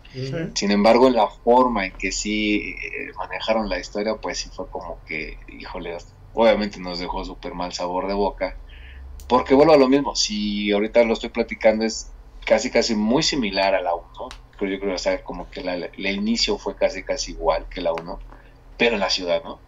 Entonces, pues no, no te vende algo así como que digas, oye, pues traigo la ciudad, pero pues manejo otra historia o manejo otra filosofía, porque empieza igual, camuflajeado, poco a poco los empieza a cazar uno por uno. Ya, ya, ya aquí ya lo conoces, entonces pues ya sabes cómo va a ser, ya no como que te estás esperando impactar.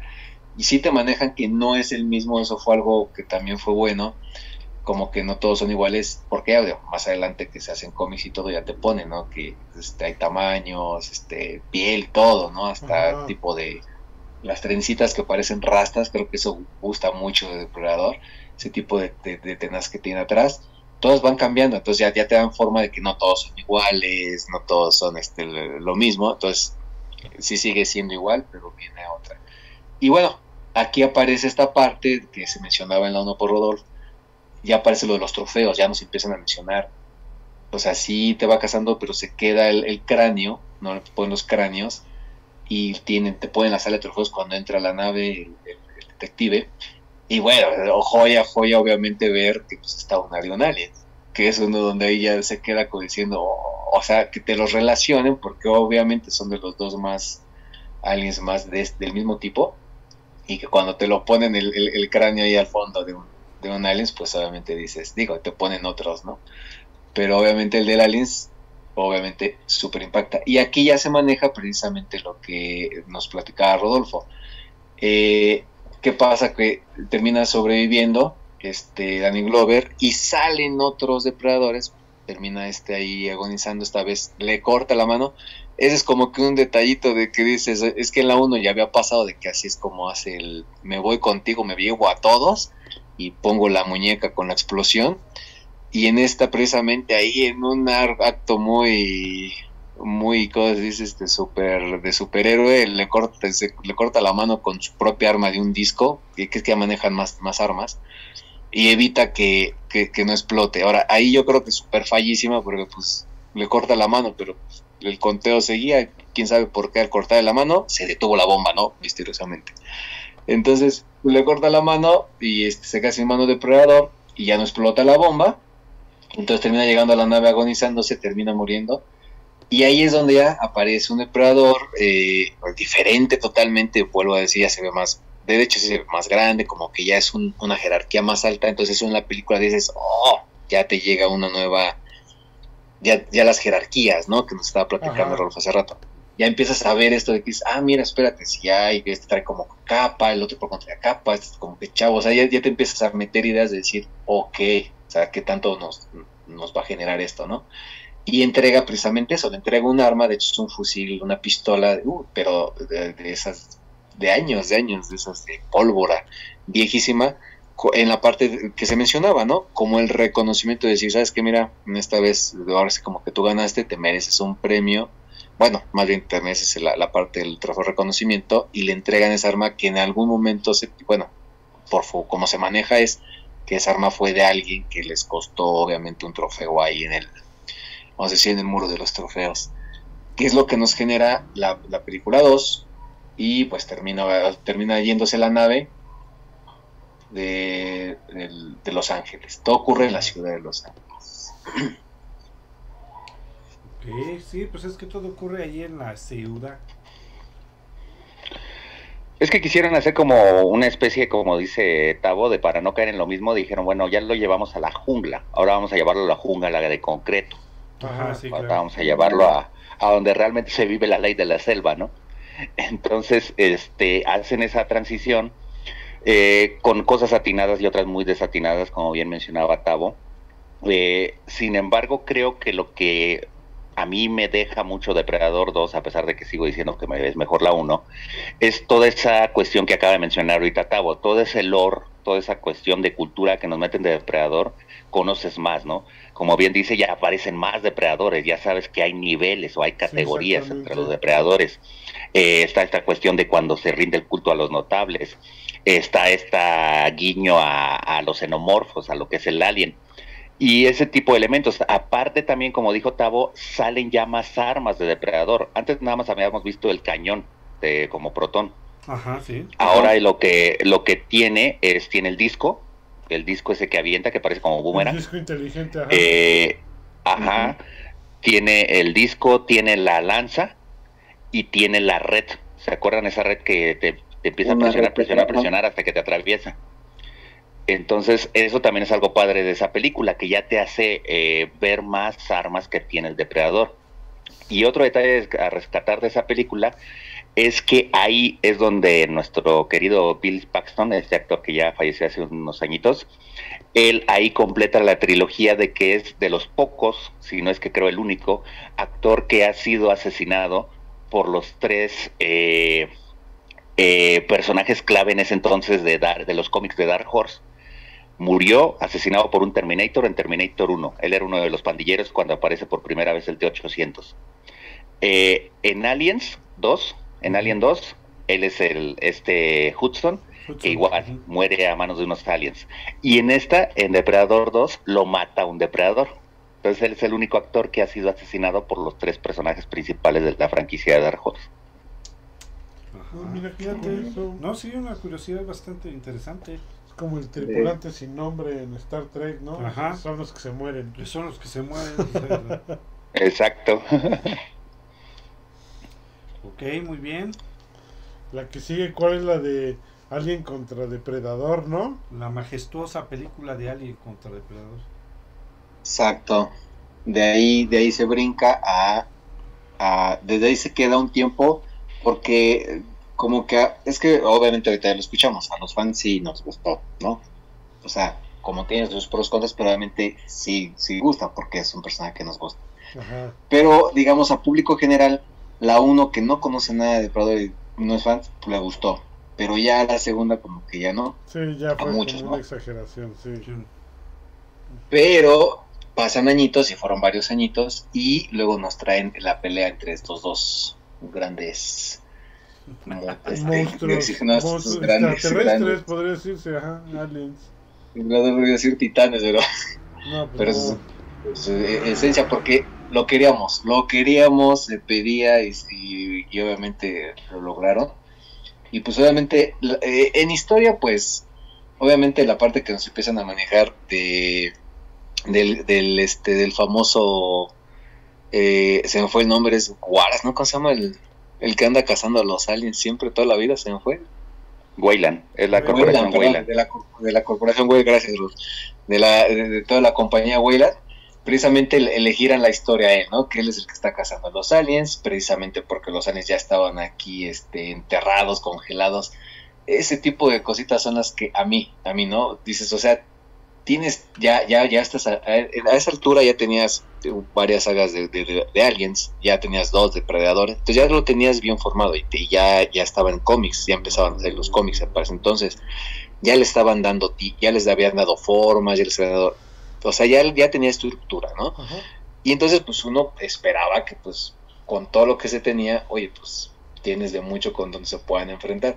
Tan sencillo como de verdad yo lo llegué a pensar, dije, pues no los traigas a la Tierra, ¿no? Déjalos ahí arriba de un planeta. Como lo hemos visto, Depredador llega a planetas, pues que hubiera llegado donde estaban los aliens, como en el cómic, y listo, ¿no? Pero bueno, lo quisieron hacer aquí en la Tierra, estaban congelados en una pirámide ahí abajo en la profundidad de Alaska, y bueno, muchas, muchas cosas muy que no concuerdan, obviamente, con, con lo que esperaba. Pero al final de cuentas, la parte que, digo, en lo personal, se explota, gusta, es cuando por fin se encuentra, ¿no?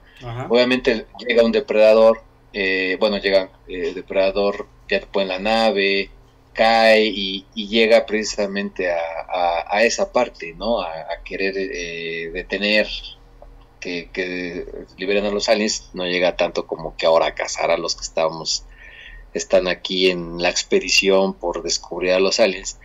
Y entonces se maneja una historia ahí en la que terminan siendo, bueno, en, la que el depredador termina eh, aceptando a uno de los humanos, digo, en un contexto de, un grupo de personas que iba, y terminan juntos, ¿no? Este, peleando contra, contra una de las. resulta que el alien es, más, este, que, que, en teoría, pues esa parte es, ¿no? Más asesino en el aspecto de decir que el depredador tiene su código, como se ha estado platicando, tiene su cultura, su, régimen, y el alien simplemente es pues como, ahora, o sea, es extraterrestre, pero tipo animal. Animal me refiero, pues, si un perro se siente un día agredido, aunque lo tengas, ya saben que puede reaccionar, ¿no? A eso me refiero, el alien no piensa, no dice, ah, sí, este, este sí tiene hijos, este está embarazado, alien se mata. O sea, es que seas mujer, hombre, niña, abuelo, enfermo, no enfermo, les mata porque necesita meterte el embrión y si no porque te quiere matar. Y esa es la esencia del alien, ¿no? Entonces sigue siendo ese mismo alien, entonces llegan humanos o llegue depredador, yo voy a matar. Ya no se había manejado a la aliens madre, a la, reina, perdón, y entonces aquí la vuelven a tener que precisamente es la que pelea al final con un depredador, ¿no? Entonces eso creo que a mí me gusta porque pues literalmente depredador va cazando aliens que a mí me gustó mucho la forma, digo, ya que le hicieron su pirámide y todo, ya que lo hicieron que un laberinto y que se va moviendo, pues es una tecnología manejada por los depredadores, pues, yo creo que se justifica, a mí me agrada. Y pues es la forma en que pueden ir buscando. ¿Por qué? Porque el aliens ya lo habíamos visto que, va cazando, ¿no? O, bueno, o sea, literalmente no, no tanto cazando, pero bueno, va haciendo como un tipo ahora como mencionaba los Jurassic Park, este, como velociraptores, ¿no? Con, con, con, en equipo, se van comunicando y yo, yo te hablo y te volteas y a lo mejor te llega por atrás. Esa es la esencia de Aliens.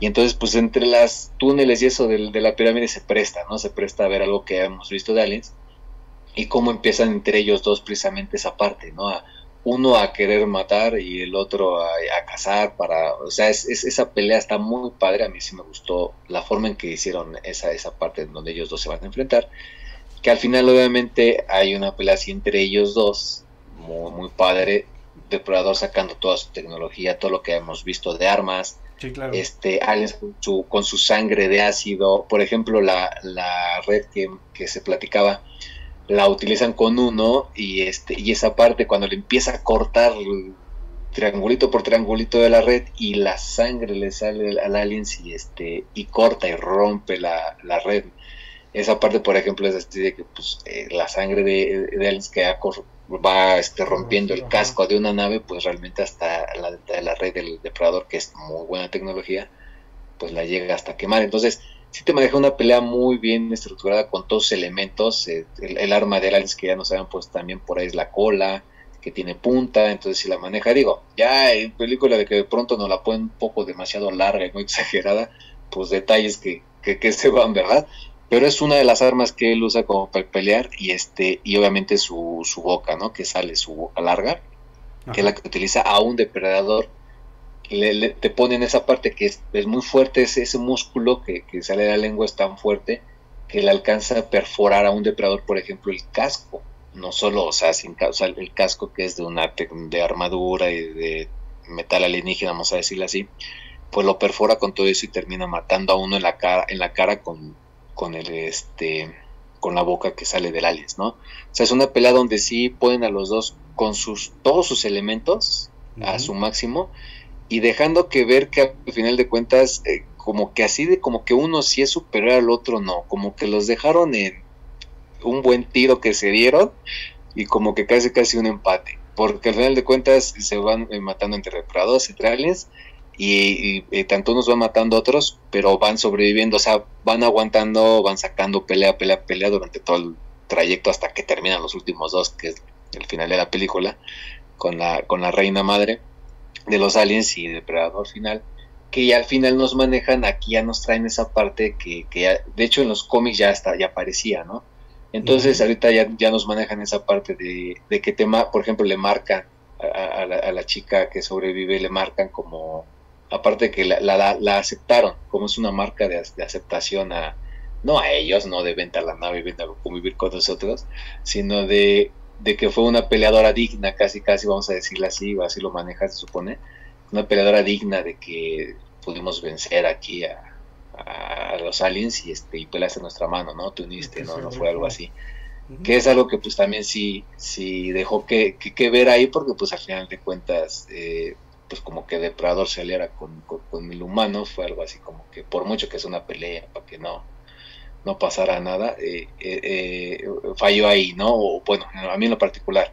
Y esa parte no cuando se empieza a comunicar con ella bueno se alían y todo se empieza a comunicar con ella y no habla o sea no que se ponga a hablar porque sabemos que Depredador no tiene lenguaje así pero ya nos había manejado en dos películas atrás de Depredador, que con su tecnología de la pulsera se comunica, o sea, capta el- palabras así y él empezó, puede hacer palabras como tipo yo cuando hablo inglés, yo comer carne, así.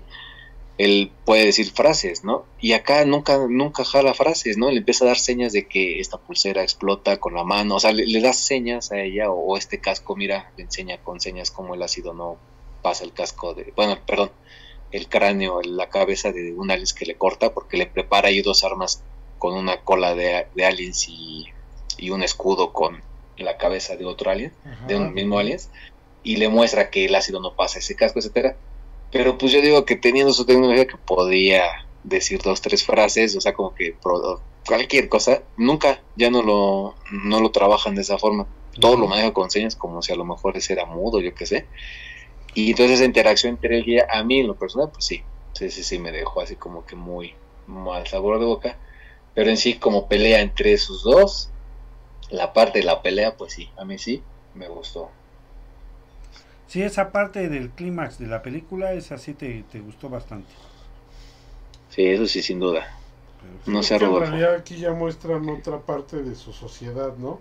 Sí, De que pues en sí son como que los depredadores jóvenes y se van a probar ahí de que órale a ver qué tan se rifan contra los aliens. contra los aliens, a ver qué Así onda. como que tu rito de iniciación, algo así, ¿no? Ujú. Sí, efectivamente. Sí, así es.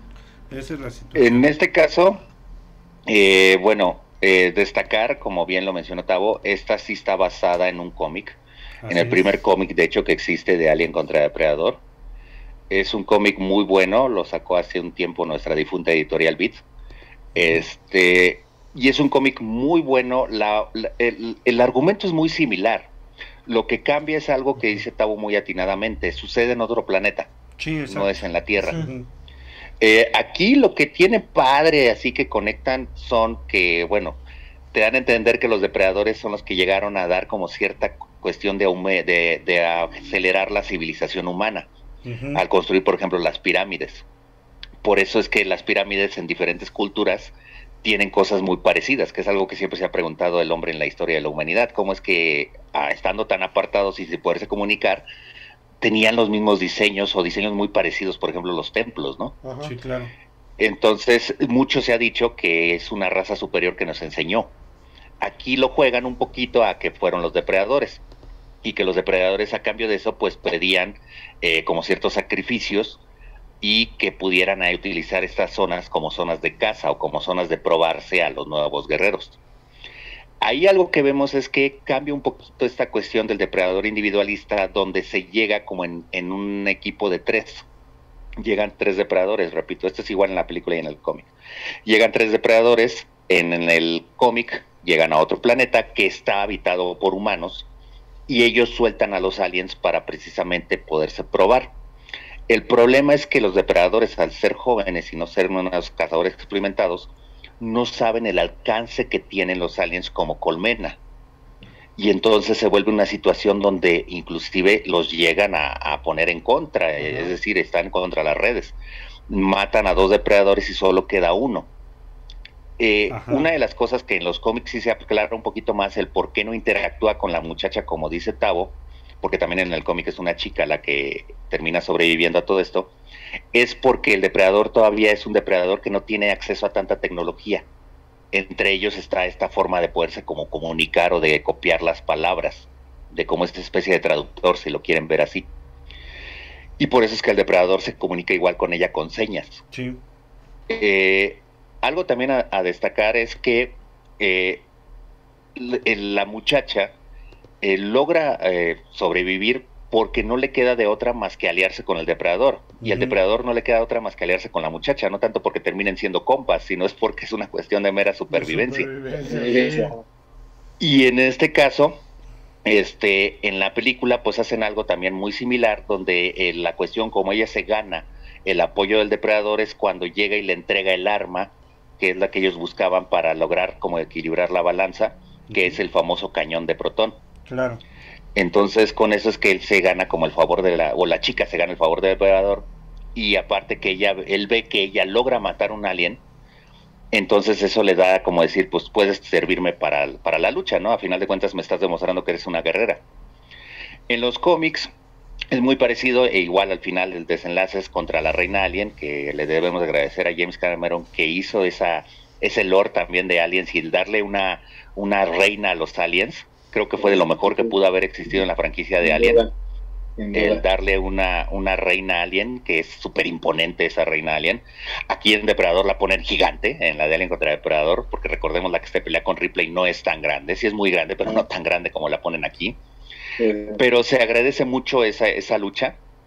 Y al final eh, el depredador muere por las heridas del combate y marca a la chica como una notable y como parte del clan por haber combatido contra él, porque aquí más bien con él, a diferencia de los otros notables que ganaban su privilegio por haber derrotado a un depredador, aquí lo gana y se convierte como en parte del clan por haber combatido al lado de un depredador y haber sobrevivido. Así es. Y lo que tiene muy padre el cómic, y ahí es donde se echa a perder la película, y ahí es donde yo digo que es lo malo que termina la película, es que en la parte final del cómic ya se van los depredadores, dejan a la chica ahí, y tiempo después, cuando hace mucho calor, porque esto también es un detalle que nos falta mencionar, el depredador caza cuando es la época más calurosa del ambiente donde va a hacer su cacería. Así es. Vuelve a haber mucho calor y de repente la chica empieza a ver que están pasando situaciones como las que ella vivió y resulta que otra vez hay aliens en su planeta, empiezan a, llegar unos depredadores y cuando van a matar a uno ella llega y mata al alien que lo va a matar. Todos los depredadores se voltean y cuando la van a matar, el depredador principal ve que tiene el símbolo de la raza de ellos o del linaje del clan y entonces le dice que se una a ellos en la lucha. Y entonces ella se, se acaba el cómic en que ella se vuelve a unir otra vez a luchar contra los aliens. Acá en la película hicieron la super tontería de hacer que el alien se, le dejaba un, un, un, embrión, le dejaba un embrión al depredador. Y que el depredador este se transformaba o de ahí salía un alien. Lo cual en cierta manera es ilógico si sabemos que la reina alien lo atravesó. Tendría que haber matado al embrión. Esa es una. La otra, bajo el mismo olor de Alien, no sé si se acuerdan que en la de Alien 3, que igual no es la mejor película de Alien, pero bueno, ahí ayuda un poquito al olor de Alien. Hay una parte donde el alien va a matar a Ripley, pero no la mata porque reconoce que en su organismo trae un, un embrión. Y sobre todo trae un embrión de reina. Sí, claro. Entonces por eso no la mata. Se supone que en teoría la reina no tendría que haberlo matado al saber que hay un embrión de una raza superior, que sería como el depreda alien o algo así, sí, ¿no? porque depreda alien, porque si no hubiera también matado al embrión. Así es. Y como detalle a mencionar, también ahí, como así como detallito de Bill Paxton en la película anterior, aquí sale Lance Henriksen, que como bien mencionó Tavo, es el dueño de las industrias Weyland, nuestro querido Bishop, de las películas de Alien. Y él también tiene el eh, premio, por así decirlo, de que si bien a él no lo mataron los tres personajes que hablamos hace ratito, sí aparecen las tres franquicias. Sí. Aparece en Terminator 1 cuando llegan y atacan la comandancia. Él es uno de los que está ahí defendiendo la comandancia. Aparece obviamente en Aliens como Bishop, nada más que ahí no lo matan, sino nada más lo cortan a la mitad porque es un androide. Y aquí en Alien contra Depredador lo mata un depredador. Entonces también es otro personaje que ha aparecido en las tres franquicias principales de Dark Horse. Que de hecho lo mata precisamente como decía Rodolfo. No, el depredador no mata cuando estás enfermo, porque lo ve y lo, lo ve y lo escanea y dice, no, este güey ya se va a morir. Para allá, para acá. sí, ya, ¿para qué le lo, lo, avienta, lo avienta como saco. Y como este cuate le avienta ahí un sopletazo de, de fuego, vuelta como diciendo, ah, bueno, qué gente tan necia, pues ya, pues ahí te va, ¿no? Y pues se lo ejecuta. Oye, pues es que de ahí se desprenden del cómic mi querido Rodo Taker, el famoso Rodo Taker, se desprenden varios crossovers, ¿no? De, de Perrator contra algunos. Sí, así es. Hay haciendo una pausa antes de seguir con la mejor película de Tavo, que es Alien contra Depredador 2. Haciendo una pausa. Bueno, ahí hablando de, de los cómics, hay cómics muy buenos. Eh, de hecho, hay un top de cómics de Alien contra Depredador, hay varios. Y fíjate, lo estuve revisando y concuerdo con ese top. Por ejemplo, en el número 10 está Alien, digo, perdón, Depredador contra la Liga de la Justicia. Sí.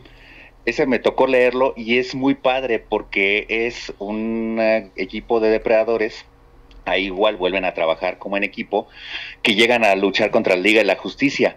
Pero ojo, cada depredador es un metadepredador, es decir, tiene los poderes del personaje de la Liga de la Justicia al que va a cazar. Así es.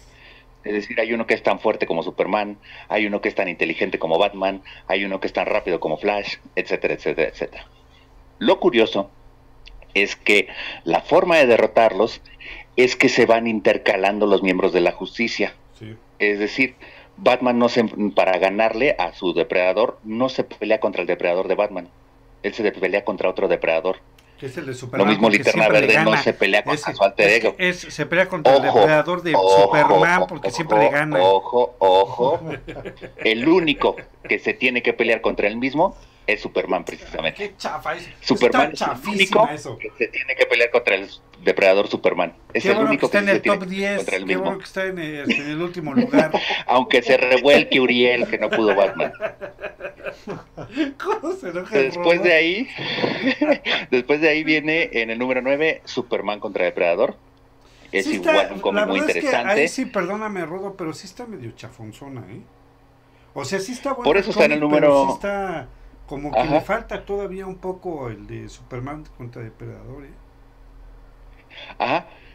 En este caso te digo, es ahí en una situación de una jungla, Superman eh, queda contaminado por una situación de kriptonita y entonces no puede pelearse al máximo contra Depredador, porque Superman con su máximo nivel pues estaría súper poderoso, ¿no? Concuerdo que a mí me gusta más el crossover de Superman Aliens. Sí, en ese aspecto de mejor. Superman Depredador y Superman Aliens está mucho mejor Superman Aliens, ¿eh? Sí. sí es súper recomendable. Sí. Después de ahí tenemos eh, uno que es este Depredador contra Motorhead, Contra Motorhead. que es un superhéroe de Dark, de Dark Horse no muy conocido, fíjate. Y Está ese lo ponen como el número 8. Yo la verdad no conozco mucho del, del personaje. Después de ahí viene uno que siempre habíamos querido ver, también, también tuve la fortuna de leerlo en su momento, que es Aliens contra Depredador contra Terminator. Contra Terminator, claro. Ahí juntan las tres franquicias. Ahí lo interesante y lo padre que tiene es que salen esta Ripley y Cal, las de Alien 4. ¿Se acuerdan Sí. que Ripley era la Ripley número 8 porque era una clon? Era una clon, sí. Y Cal era la androide. Era el android. Ellas sobreviven a esa película y en esta saga ellas salen, obviamente apoyando a los depredadores. Depredadores, claro. Después de ahí en el número 6 viene otro igual personaje de, de Dark Horse, que es Magnus, el, el Magnus. robot peleador. Sí. Entonces Magnus, el robot peleador contra Depredador. También no conozco mucho, es como se supone un personaje tipo como ex Manowar, más o menos como de ese estilo. Ujú. Después de ahí viene otro cómic igual súper conocidísimo porque era un clásico que iba a salir ese crossover. Si la primer película se había desarrollado en una jungla, pues obviamente tenía que haber Tarzán contra Depredador. Tarzán contra Depredador es Entonces, bueno, ¿eh? Sí, y es bueno, ¿eh? Es bueno Exactamente, o sea, ¿eh? porque se reduce a como lo que señalaba muy bien Tavo en la primera película, es un mano a mano. Sí. Es el, el, el, el- hombre de la selva contra el cazador de la selva, ¿no? Entonces, es. Está muy bien hecho ese, ese cómic de Al Tarzán contra Depredador. del santo se agarran estos dos. Exactamente.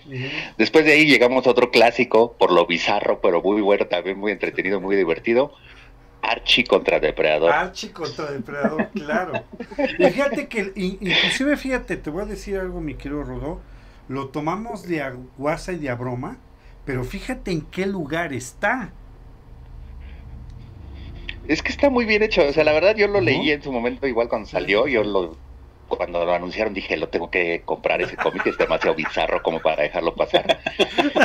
y, y es muy, muy padre, ¿no? O sea, padre, es muy sí. padre. Y sobre todo el final, o sea, sin spoilear mucho el final donde el depredador termina siendo como el Archie de Riverdale y se queda como con Betty y Verónica. O sea, está como muy bizarro eso, pero está, está entretenido. Está entretenido, está bueno. Y lo padre es que el dibujito es al estilo Archie. Archie, ajá, sí, no, está, está Ajá. padre. ajá. En tercer lugar, ya llegando a los tres primeros puestos, en tercer lugar tenemos a Depredador contra el juez Dredd, Ajá. contra Judge Dredd, no, también igual, un, un cómic imperdible. Es también muy padre, y aparte que ahí eh, uno de los jueces resulta que es un descendiente de, de, de Alan Schiffer, De Alan Shipper, ajá. del personaje de Schwarzenegger, es Ajá. uno de los jueces que ayuda a Dredd a pelearse contra el Depredador. Contra el de Perra, todo. En el número 2, concuerdo, no le pongo el número 1 porque ahorita ya vamos a llegar al número 1 que ya hablamos de él hace ratito, pero el número 2 también muy merecida esta posición, Batman contra Depredador. Sí, por supuesto. Yo sabía que, yo sabía que el hígado se te iba a hacer polvo, porque siempre Batman está en los tops primeros de cualquier cosa, ¿no? Este, fíjate que No, pero la verdad es una joya ese cómic. sí, está súper buenísimo. Yo sí lo recomiendo y sí quiero decir sin espolear mucho el cómic, que es de las únicas veces, aunque Robo se le derrame la bilis, pero es una de las pocas veces que yo he visto a Batman rendirse. Sí. Ajá, o sea, pero Sí, o sea, de hecho ya está a punto de morir, si no es por una cuestión ahí muy, la verdad, muy loable de Batman, muy Sí. al estilo Batman de cómo se salva, ¿no? Sí, claro. Sí, exactamente. O sea, inclusive, y, y déjame decirte, o sea, sí lo digo en buena onda, aunque le dé gusto a Rodo, pero en ese, en esa situación, sí se la partieron gacho, ¿eh? Y Batman decide rendirse. Que ya por situaciones de la raza, pues ya es como si ganara, pero la neta no. No pudo realmente. Mm. Y es, No, y y- es lo padre, porque ves un Batman humano, Sí, no es el Batman todopoderoso. No Y es una todopoderoso parte- como cierto personaje que supone que todo lo puede, ¿eh? Y es, y, es, y es una parte ahí que se ve mucho, por ejemplo, de a- alguien que no es eh, superhéroe, digamos, en el aspecto de poderes, Así sino es. que con tecnología, que es lo que hace Batman, que humano super con tecnología igual, explotan mucho esa parte de, también con Depredador, con su tecnología, que, que el este Batman le da su, su ratito de entretenerse con sus propias este, eh, tecnología que usa el Sí, Batman. cada quien, de cada quien, exactamente. Ajá, con el propios número gadgets. uno, no manches. Ah. Rodo, ¿qué- ¿cuál es el número uno? No te pases de lanza, ¿eh? El número uno es Darius contra Depredador. Ah, no, no, ¿Qué es, este, es, es, este Edward Cullen contra Ah, Depredador. eh, ah, Edward Cullen, sí. Crepúsculo. Crepúsculo, Entonces, sí. No, el número uno, obviamente, pues es Alien contra Depredador, ¿no? El, el cómic Mm. que, que cimentó lo que fueron los crossovers en De- cuanto a cuestión interespecie, Ah, exactamente. lo que eran cuestión interespecie, porque ya estaban los crossovers de superhéroes y todo esto, ¿no? Sí. Pero en cuestiones de interespecie, este fue el que sentó las bases y ya acabo de decir el argumento hace un poquito que hablamos de la película, y este fue el cómic que sentó las bases tanto así que pues gracias a eso tuvimos la película, ¿no? Sí, así es. No, inclusive déjame decirte que el cómic es muy bueno. Yo ahí sí quiero resaltar que mucha gente, este, como bien dice el profetavo, la verdad es que mucha gente criticó mal la película. Este, y en cierta manera sí creo que la historia ahí como que se les barrió un poco. Este, lo más rescatable de esas películas, creo, es son las luchas que querían ver entre los personajes, ¿no? Pero realmente la, la historia sí se les, se les cuatrapió ahí algo pero el cómic es muy bueno, la historia e inclusive el arte, eh, como está hecho el, el cómic de Alien de Predator, está, está bastante bueno, ¿eh? es muy recomendable el cómic, la verdad. Así es. Pero bueno, pasamos a la mejor película de Tavo. Adelante Sí, con adelante, Alien. Depredador 2. Alien versus Predator. Pues mira, es que yo no entiendo, que- desde el título no lo entiendo, o sea, es Alien contra Depredador segunda parte o es Alien contra dos depredadores. no, no es Aliens Depredador 2. O sea, la segunda parte. Aparte creo que le pusieron Requiem o algo así. Ah, Requiem, sí. Requiem por un sueño, ¿no? No, pues ya, ya cuando llegó esta, tristemente, yo creo que de, de Depredador es la, para mí, de todas las que ha, ha habido, sí está muy, muy, muy hasta abajo, de todas. Precisamente, eh, digo, hablando como primero por historia, pues ya fue como que un, de verdad que no, eh, vuelvo a, decir lo mismo, ¿no? Teniendo ya a ese, para ese tiempo, teniendo ya tanto material, tanta información, como que recaer en esa parte de ahora traigo un depredador, este, diferente, y este llega a la tierra otra vez, bueno, eh, llega a una parte de la ciudad donde hay un casi casi apocalipsis, ahí con enfrentamiento de soldados y personas y adolescentes ahí, o sea, realmente la, la película sí, sí fue de las más chafas porque no nos dio una historia como que concreta era nomás querer lucirlos otra como que dijeron, mira, la 1 sí funcionó para algunos. Mucho, mucho de lo que pasó con, con Depredador e inclusive Aliens, una vez que, que pegan en, en, en, en cine, ¿no? Y ponen y, dejan ya una huella, icono. Y obviamente los creadores eh, pues les empiezan a dar ya este pues su historia, ¿no? O sea, ya les empiezan a dar qué son, dónde son, cómo son, por qué, etcétera.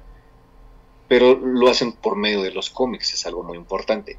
Entonces, aparte en esa época todavía no nos llegaba ese material, tendrías que ser de los, eh, tendrías que ser Rodolfo como para conseguirlo y saber en dónde encontrarlo. Entonces, este, no nos llegaba, o sea, no era como hoy en día que los encuentras en Sambors, en cualquier Sambors de la esquina, ¿no? Entonces, sí mucha gente que no tenía eh, eh, la posibilidad de, de estar enterado de eso, pues se, se lleva por las películas. Entonces, pues imagínate, nunca leíste un cómic, no sabías que existía razas depredadores y nada más te ponen las películas, pues sí te quedas con muchas cosas de decir, ay, ¿a poco? ¿Y por qué será? Y no sé qué, o sea, yo Sí, por, como lo, cuento porque tenía parte, ¿no? compañeros. Ajá. Claro, porque yo tenía compañeros que, ¿tú qué? Pues es que leí que existía un cómic de Alien contra Predator y lo vi, ¿no? Y, ¿cuál? No existe, o sea, tenía compañeros que saben que no, no, existía, no habían visto la película de Predador 2, por ejemplo, ¿no? Ay, ¿a poco existe? O sea, sí, sí había, estábamos en la época que todavía la difusión, hoy en día con el Inter todo esto, pues obviamente, fu, tenemos mucha información, ¿no? Pero en ese tiempo, ¿no? Entonces sí te llegaba así como que de golpe, entonces ya habías tenido un Aliens contra el Predador 1, y aunque ya los conocías y todo, aunque no tuvieras conocimiento de, te gustó ver eso y pues te vienen a hacer una segunda entrega de esto, pero nos habían dejado con, la, con lo que hicieron la adaptación para la película, así como dijo Rolfo, no, con la parte del cómic es en otro planeta, aquí fue en la Tierra, pero con lo que hicieron de manejar que William este, este, está buscando a, los aliens, etcétera, y ahora conoce a los depredadores, entonces como que te dejaron la espinita de decir, van a inventar que otra vez se volvió a hacer un robot o se clonó, William va a volver a salir a lo mejor, y ahora también quiere buscar a los depredadores o los va a enfrentar, eh, como para... Eh, eso es más o menos lo que se esperaba mínimo, por lo menos, y de ahí sacar la historia o algo así. ¿Por qué se tendrían que volver a enfrentar? Ahora, esa es la otra parte, ¿no? ¿Por qué otra vez? O sea, si ya era por mercadotecnia, ahora, ¿por qué? ¿Por qué volverlo a hacer si ya había funcionado, ya había quedado ahí? Pues ya, es lo lució, gracias y, bien, todo. Ya había peleado contra la, como bien dijo Rodolfo, una madre que se agradeció demasiado y muy buena pelea. Tú hubieras dicho, ah, pues en la 1 no, en la 2 nos van a dejar que pelee con la. A lo mejor decías, ah, bueno, se no, o sea, ya en la 1 te dejaron todo, ¿no? Gracias por, por pelear, es excelente. Y en la 2, ¿qué ocurre? Hijo, pues no. Pues este, así de verdad que decepcionante total. Algo muy, muy importante que, que aparte no luce es obviamente el, el, tipo de, no sé si es la fotografía, ¿cómo se llama? que totalmente oscura. No, sí, es la película de No veo nada. Que uno dice, yo de veras que dije, bueno, ya cuando lo tenga en Blu-ray, lo que te dije en el DVD, dije, ah, es que es el DVD. Bueno, comprar un Blu-ray, a ese nivel llegué, ni en el Blu-ray logras ver nada. O sea, nada, o sea, si en Morbius dije que no se veía nada.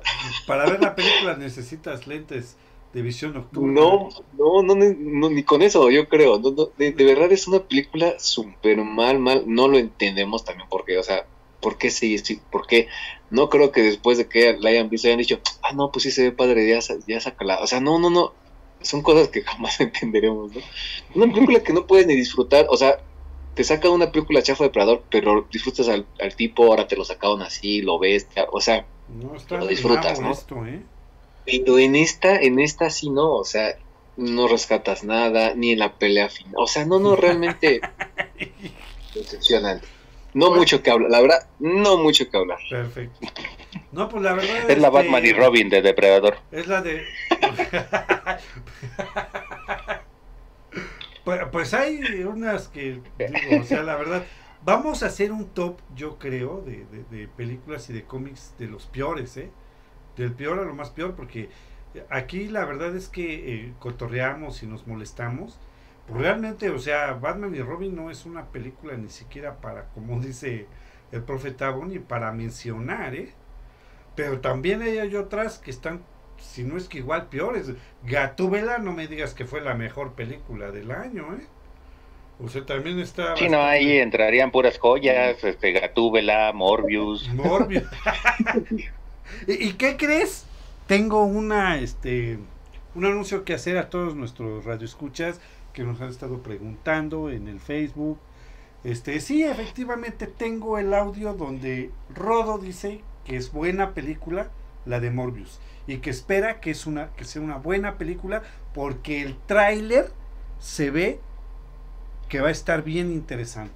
Palabras de Rodo, voy a sacar el, audio para presentarlo aquí, para que no me estén diciendo que no es cierto, porque ya encontré a dónde Rodolfo dice eso. Ah, no, sí, claro que, claro que lo dije. O sea, sí hay cosas que uno espera y terminan siendo una basofia. El ejemplo claro es lo que hablamos hace unas semanas con Obi-Wan el tráiler prometía mucho y decías, wow, va a ser una serie excelente y terminó siendo la historia de Reba la Inmortal, o sea, y de Leia la Exploradora. no manches. Oye, sí, fíjate que efectivamente sí, la, la realidad es que hay muchas, este, vamos a hacer un top, sí, vamos a hacer un top de las peores películas, porque la verdad es que hay varias, ¿eh? Que pueden entrar ahí. Muy bien, rapidísimamente vamos a mandar saludos. Me voy así como de largo para que ya vayamos terminando. Eh, sí, todavía nos faltan dos películas. todavía faltan dos películas.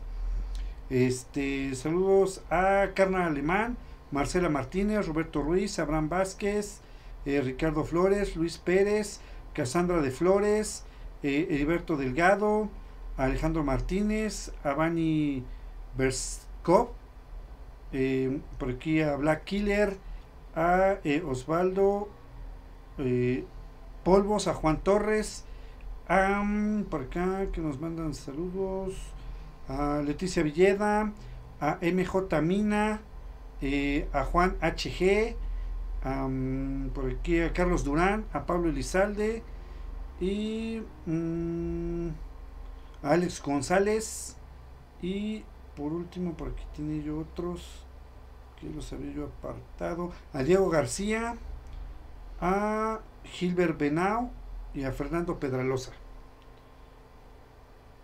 que nos están escuchando. Muchas gracias a todos por estarnos escuchando. Saludos a todos ellos. Ah, saludos a todos ellos. Este, saludos sin duda. Muy bien, ¿qué, qué, qué, qué, qué onda? ¿Qué Arráncate, Tavo, con la que sigue. Pues de aquí La que medio corrigió un poquito. medio. Bien, bien, acertado. De, ahí, después de ese mal sabor de boca, nos quedamos con el miedo a decir, híjole, a ver, después de esto, ¿qué nos van a querer sacar? Y se van, ya dejan, ya dejan de que se peleen estos dos, gracias. Y entonces regresamos a Depredador y sacan Depredadores. Por el nombre, era súper entendible decir, ok, ya no va a ser un depredador que viene a cazar, eh, los tres que llegaron, etcétera, etcétera. No. ¿Qué va a pasar, depredadores? ¿Qué nos van a mostrar? Y entonces ahora nos pone una película que ya mejora de lo que traíamos ya de lo que estaban haciendo. Como que sí, se trató de rescatar. Y creo que sí se, se logró. O sea, vuelvo a decir, yo creo que esa película de la generación que ya no logró ver lo que ya habíamos visto, los primeros que empezaron a verla les vuelve a generar un, un amor o, un, o les llama la atención el depredador, ¿no? Vuelve a ser eh, impotente, perdón, imponente, vuelven, ya sale. No sé qué tipo de película viste, pero impotente no sé de qué película trata se ve, pero a, ver, esa no la he visto, ¿cuál, ¿dónde la consigo? Esa no les digo. De, de los, está, este, de los ritos los castran. Ah, sí, es uno de los ritos. Los, los, los castran, entonces esos sí serían los impotentes. Pero no sale en la película. Ah, no, no. no, no sabemos qué película vio el Tavo. Ah, ya, ya, es que ya vi otra que todavía no sale. creo, creo, creo que era con Gina Jameson y no me acuerdo quién más. Dirigida por el Roger Jeremy. Imponente, es que esa era la, imponente. Esa era la versión VHS. La, Ajá. Pero regresando, entonces aquí nos ponen una historia en donde empiezan eh, igual. Está padre una parte que te ponen de que se fueron a cazar, eh, bueno, por lo que nos ponen al inicio, ¿no? A ciertos personajes, pero elites, ¿no? Un, un, este, un ninja Yazuka, bueno, no, no tanto ninja, pero un este guerrero Yazuka que usa... Un asesino este, un, hasta un, este, no, sin arco, ¿no? Pero, este, o sea, te ponen varios elementos, este, el cártel de México, el, famoso machete. El, el ah, famoso Trejo, el Dani Trejo, lo ponen como del cártel, es la palabra que está buscando. O sea, te ponen personajes que de la Tierra se supone te los, los eligieron y los traen como para un, ahora nos muestran ya esa parte de decir, cómo se puede, ahora sí como que si fuera un entrenamiento, ¿no? O sea, no es de como lo que nos habían puesto en la, en la adaptación que, que hicieron Aliens contra Depredador, de que llegaban a la Tierra y pues déjanos usar esta zona para este, entrenar a los, a los jóvenes, a, a los pequeños. Y entonces aquí lo que hacen es esto. Ahora, ellos traen a ciertos personajes que supone que se los estudiaron, digo, por lo que se entiende, y dijeron, ah, este es digno de venir aquí a ver si, que nuestros muchachos se, se rifen ahora con ellos. Y entonces nos, nos, traen esta historia que nos vuelven a, manejar una jungla, pero una jungla extraterrestre, ya no es una jungla terrestre. Entonces, tiene otros elementos aparte de, aquí ya te maneja una parte donde ahora el depredador está, digamos, en su hábitat, digamos, y ahora él te pone este, también trampas, aparecen por ahí unas criaturas, eh, pues, o sea, no, son perros, pero son unos como tipo perros, grandes bulldogs. Sí, como unos perros de casa. Ajá. Ah, ahí extraños, pero también es entre los usan para estar este acorralando o, llevando a los que están aquí, que llegaron para poder sobrevivir. Y entonces se genera una historia muy padre en, el aspecto de que pues volvemos a ver otra, otra vez este, esa parte de que ya o humanos y con varias técnicas se, se, empiezan a pelear contra depredador por la sobrevivencia, ¿no? Y literalmente de por qué estoy aquí, se voltean a ver, pues nos juntamos y a ver de qué se trata, poco a poco empieza a suceder la misma eh, eh, secuencia de lo que es el depredador, ¿no? Que empieza a, cazar poco a poco. Ya nos manejan ahí una parte donde hay un depredador, este, no, no, no, no, no quiero usar la palabra castigado, pero como que está, este, amarrado porque, digamos, entre el código de ellos algo pues, sucedió. Entonces te maneja una historia muy interesante que ya no es nada parecido a lo que ya habíamos visto de Depredador. Entonces yo creo que eso funcionó, de que nos manejaron algo muy diferente en esa parte que, ay, mira, ¿por qué ahora un depredador está amarrado? Este, pues que se portó mal con las, este, con lo que ellos tenían que hacer, ¿por qué los otros están ahí? Ya te manejan, o, también sacan otro tipo de máscara, hay una máscara más, este, grande, o sea, como que van, nos van mostrando ese tipo de jerarquías y de momentos. Este, por ahí nos manejan a, un cuate que también ya lo habían traído de antes, que había sobrevivido y está escondido, que es el buen, este, ¿cómo Lawrence Fishburne. Ajá, el buen, salió ahí, obviamente, y sale como loquito, y, entonces maneja una parte muy, muy, interesante de que le roba a un depredador su, su casco, su tecnología, y él también de momento se lo usa y se puede hacer, bueno, este camuflaje transparente y entonces la, historia funciona, ¿no? Porque nos vuelve a manejar toda esa parte eh, y, respetando esa parte, o sea, como que hay una parte cuando pelea contra el, el este, este ninja, no, no es ninja, pero se me fue. Y el, depredador se, enfrenta, el Yakuza, perdón, y se enfrenta, o sea, tú y yo vamos, órale, ¿no? Y sable a sable, y el depredador saca, no tan su sable, pero saca el que tiene la, la, espada larga que se le sale de su puño, ya ven que tiene una que sale, y, pelea él un mano a mano. Entonces, no, ya nos regala más otra vez. Creo que reivindicaron el camino a lo que ya nos habían mostrado, como decir, híjole, esto va para abajo. Creo que sí estuvo bien logrado eso porque gustó, ¿no? Ver pelear, o sea, ver pelear, ver cazar y ver sacar nuevas armas, tecnología. Ok. Y de ahí nos vamos a. Otro peliculón de Tavo, dice que es lo máximo. Pues ya la, última que, sacaron fue este precisamente El Depredador. O sea, ahora no lo ponen El Depredador. El Depredador. Sí, o sea, como que lo quieren mostrar más este sobresaliente. Y pues aquí otra vez, después de que ya habían como que enderezado, o que ya nos habían mostrado una muy buena este, otra vez entrega, regresamos otra vez, ¿no? A, regarla. Otra vez nos regresan a la Tierra. Y ahora va a llegar aquí a la Tierra. Inclusive ahora ya manejan hasta unos perros depredadores. Que bueno, en, en algunos cómics creo sí salen, ¿no, Rodolfo? Este, pero no perros. Son sí, son como, como especies que utilizan para, como tú dices, como para acorralar a las presas pero aquí la, en esta lo hacen como pil perro, o sea, cachorritos, hasta los trae, lo traen ahí a uno de, mascota casi casi, cosa súper fuera, fuera, fuera de lo de lo que estábamos acostumbrados, o de lo que es más bien, ¿no? La esencia de depredador. Y pues sí, esta última película sí vuelve a caer en el aspecto de que manejan la historia de un depredador que llega y este resulta que al, la misma historia, digamos, en la jungla, le quitan su casco. Este, un soldado le quita su casco, el soldado guarda el casco y lo manda por paquetería a su hijo, bueno, a su familia. Muy extraño, muy extraño, muy extraño, pero bueno, hagas eso, Rodolfo, no le mandes a hijo tus, cascos. Pero lo manda y pues eh, empieza el depredador a buscar eso. Ahora sale un depredador totalmente amorfo, o sea, amorfo me refiero a no, ya, ya ahora sí le, eh, lo digo en lo personal, Sí, ya le quitaron la, la estructura de cómo es el depredador, ¿no? Más alto, súper altísimo, no, no entiendo eso, pero súper altísimo como humano, se supone que ya este está mezclado ahí con mutación, o bueno, no, no me acuerdo cómo manejan la palabra no mutación, este, pero que alteraron ahí el gen o algo así. Como híbrido. Como Un híbrido, híbrido. híbrido. Es como un híbrido que le meten ahí y que lo hacen ya más, este, eh, más super, casi casi un super depredador.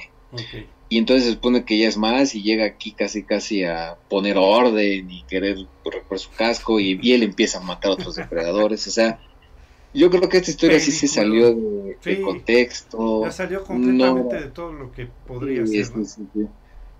Y obviamente el final, pero se esperaba, en todas las películas después de Depredadores, de hecho en esta, perdón, perdón, se esperaba que ya saliera Schwarzenegger, o sea, se ha pedido que salga Schwarzenegger, de hecho se murmuraba que en esta película iba a salir, y obviamente pues nada más fue pura, pura mercadotecnia, ¿no? Mm. Entonces, este, al final de cuentas terminan eh, dándole una tecnología súper fuera, o sea, ya muy exagerada, ya... yo- bueno, a mí en lo personal ya no me gustó esa parte del último traje que les ponen, Mm. ah, que supone que un humano se le puede pegar todo un traje ahí casi casi como de, de cyborg y que es un arma que puede pelear contra este futuras eh, entregas que ojalá no lleguen. Muy bien, entonces. Y yo creo que no llegará porque la película fue muy mala, efectivamente, Sí, y fue una película muy mala. Eh, esta manejar del niño autista que tenía la capacidad Ajá. de poder controlar todo lo de los depredadores estaba muy Ajá. bizarro. Pues y ahí empezábamos sí, sí. con cuestiones políticamente correctas, ¿no? Todo y este- Y, y eso, ¿no? El plot de decir es que es un depredador que va a venir a darles armas para que peleen contra los demás depredadores porque es un depredador renegado. Eso ya estaba muy chafa, ¿no? Pero bueno. Sí, horrible. Te sale del contexto, pues sí. Muy bien. Sí, pues sí, esperemos que en esta nueva pues se corrija todo eso y que esté bastante bien, ¿no? Pues eh, se espera mucho. Yo, yo sí ya tengo mucha esperanza de todo lo que he estado leyendo y viendo desde que nos lo habían anunciado. Ma- van a manejar un, de, de lo que he visto, van a manejar un depredador. Sigue siendo más avanzado a la época porque eso es la esencia de depredador con tecnología, pero no va a sacar mucha tecnología como la que conocemos, eso Claro. está más que claro. o sea, no va a sacar lo que ya hemos visto porque esto es antes, 300 años, ¿no?